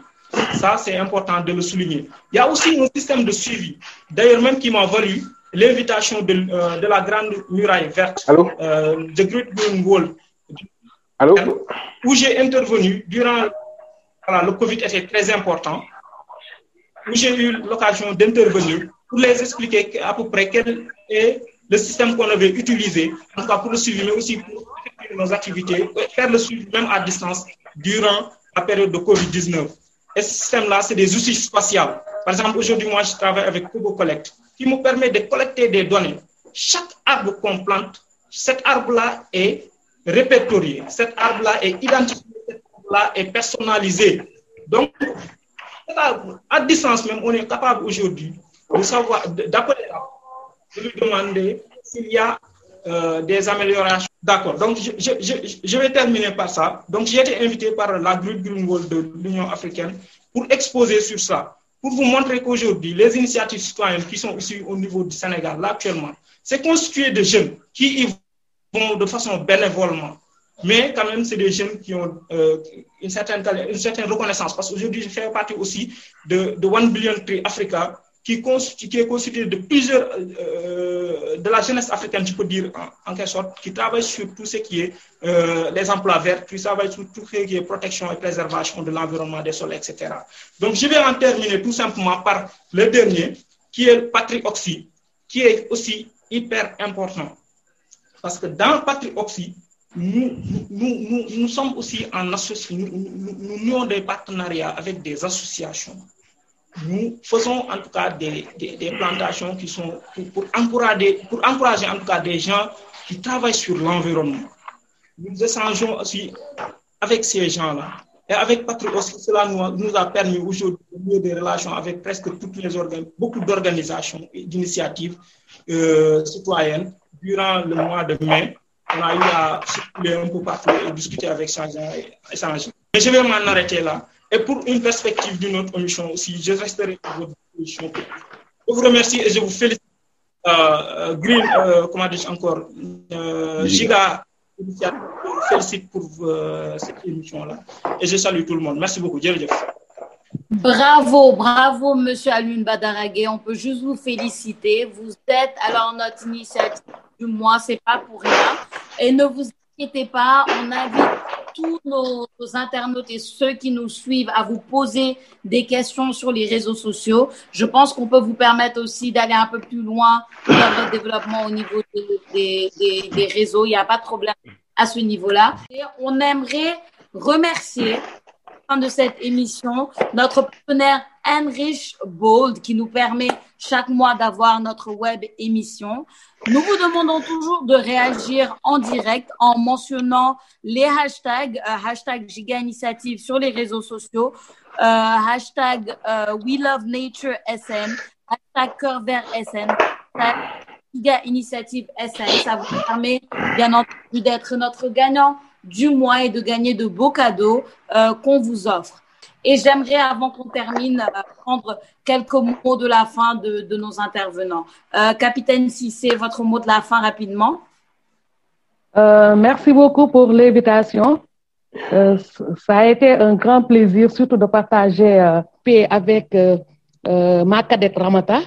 J'ai apprécié aussi l'intervention de, M. Dienne, donc qui parlait de, de, de, de, de la, du marigot. Bah, euh, ça me fait penser à notre marigot, nous, à, à la lagune de Mbali, donc qui est, euh, euh, qui est, une, qui, qui est une, une, une, lagune qui renforce, renferme beaucoup de ressources phoniques comme ressources floriques, floristiques. Donc, que les gens, surtout la population, est en train de chercher des de, de, de, de voies et moyens pour pouvoir l'aménager. Donc, pour la forêt aussi classée d'Ambao, euh, l'exemple a devait être copié euh, pour la forêt de, de, de, de, de. Donc, c'est des exemples qu'il faut copier. Maintenant, euh, la forêt urbaine, périurbaine, c'est des, des, c'est des, des, des concepts que tout le monde doit, doit, doit s'y mettre. Merci beaucoup, Madame Sissé. Merci beaucoup, capitaine. Merci beaucoup à vous. Euh, Madame Baro Ramata, votre mot de la fin rapidement. Oui, Sophia, euh, rapidement, je, je, voulais dire que, en fait, ce que nous voyons actuellement comme problème en milieu urbain, c'est suffisant quand même pour comprendre que les villes ne pourront être vivables sans la présence de l'arbre. L'erreur qu'on a commise, c'est qu'on en a beaucoup coupé, mais heureusement, la bonne nouvelle, c'est qu'il est toujours temps de se rattraper. Et pour ce faire, nous avons tous notre, notre rôle à jouer.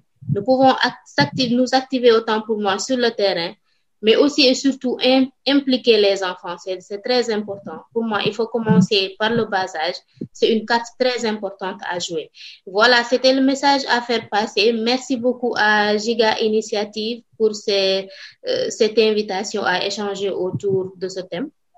Et merci aussi à tous les panélistes, capitaine Bintegay et monsieur Alesso. Merci euh, et à la prochaine, j'espère. Merci beaucoup. Euh, je ne sais pas si notre troisième intervenant est là pour donner son mot de la fin. Est-ce que monsieur Si est toujours là? Oui, bonjour Sophia, je suis là. Je suis là. Bon, je oui, remercie alors, euh, vous pouvez mes rapidement collègues. donner votre mot de la fin. Oui, je remercie Mhm. mes collègues panélistes. Ainsi, Madame Barrow m'a nommé Sow, Ale Sow, c'est Ale Badarassi. Excusez-moi. Donc, euh, merci beaucoup pour leur euh, brillante intervention. J'ai appris beaucoup de choses aujourd'hui. J'espère que je pourrai euh, parcourir leur présentation. Je vous remercie pour l'invitation. Je vous encourage également dans cette dynamique. Je serai très ravi également de vous appuyer dans ce que vous faites et pourquoi pas intégrer votre association. Dire également que la question de la nature, la question de la forêt, euh, foresterie urbaine est une question qui doit être prise très au sérieux et euh, que dans chaque famille, dans chaque école, dans chaque euh, communauté, on doit prendre en charge ces aspects-là pour le bien-être de nos, de nos enfants, de nos, de nos compatriotes, mais également pour lutter contre les enjeux du changement climatique. Merci à tout le monde et très bonne soirée. Merci, monsieur Si. Bonne soirée à vous. Daouda, merci à toi aussi, cher Merci collègue. beaucoup, Sophia. Merci à toi également. Merci à Giga Initiative. Merci à nos différents panélistes. Euh, juste euh, ce que je dirais comme mot de la fin, c'est rejoindre également leurs propositions, c'est-à-dire euh, pré- préserver l'arbre euh, en contribuant à- au reboisement, en préservant tout ce qui est foresterie, que ce soit urbaine ou périurbaine. Euh, la vie de l'arbre, je l'ai dit et je ne cesserai de le répéter, la vie de l'arbre est également euh, liée à notre vie, puisque l'arbre contribue grandement à l'humanité, contribue grandement à cette existence-là humaine. Donc, euh, cet arbre doit, doit être préservé pour la préservation aussi de l'humanité. Merci beaucoup, Daouda. Merci à toi. Alors, merci à vous tous qui nous avez suivis. Euh, C'était notre émission, notre web émission du mois. Euh, Cœur Giga Initiative, vous avez présenté foresterie urbaine et périurbaine. L'annonce du prochain thème, et oui, le mois prochain, nous serons là avec un nouveau thème, la biodiversité. J'espère que ça vous parle. Nous vous donnons rendez-vous sur toutes nos plateformes respectives sur Twitter, sur Facebook et sur WhatsApp. Et euh, nous vous souhaitons une bonne soirée à tous. À bientôt avec Giga Initiative. Merci à notre partenaire Enrich Blood. Et encore, nous nous pour les problèmes techniques. À très bientôt. Au revoir tout le monde et bonne soirée.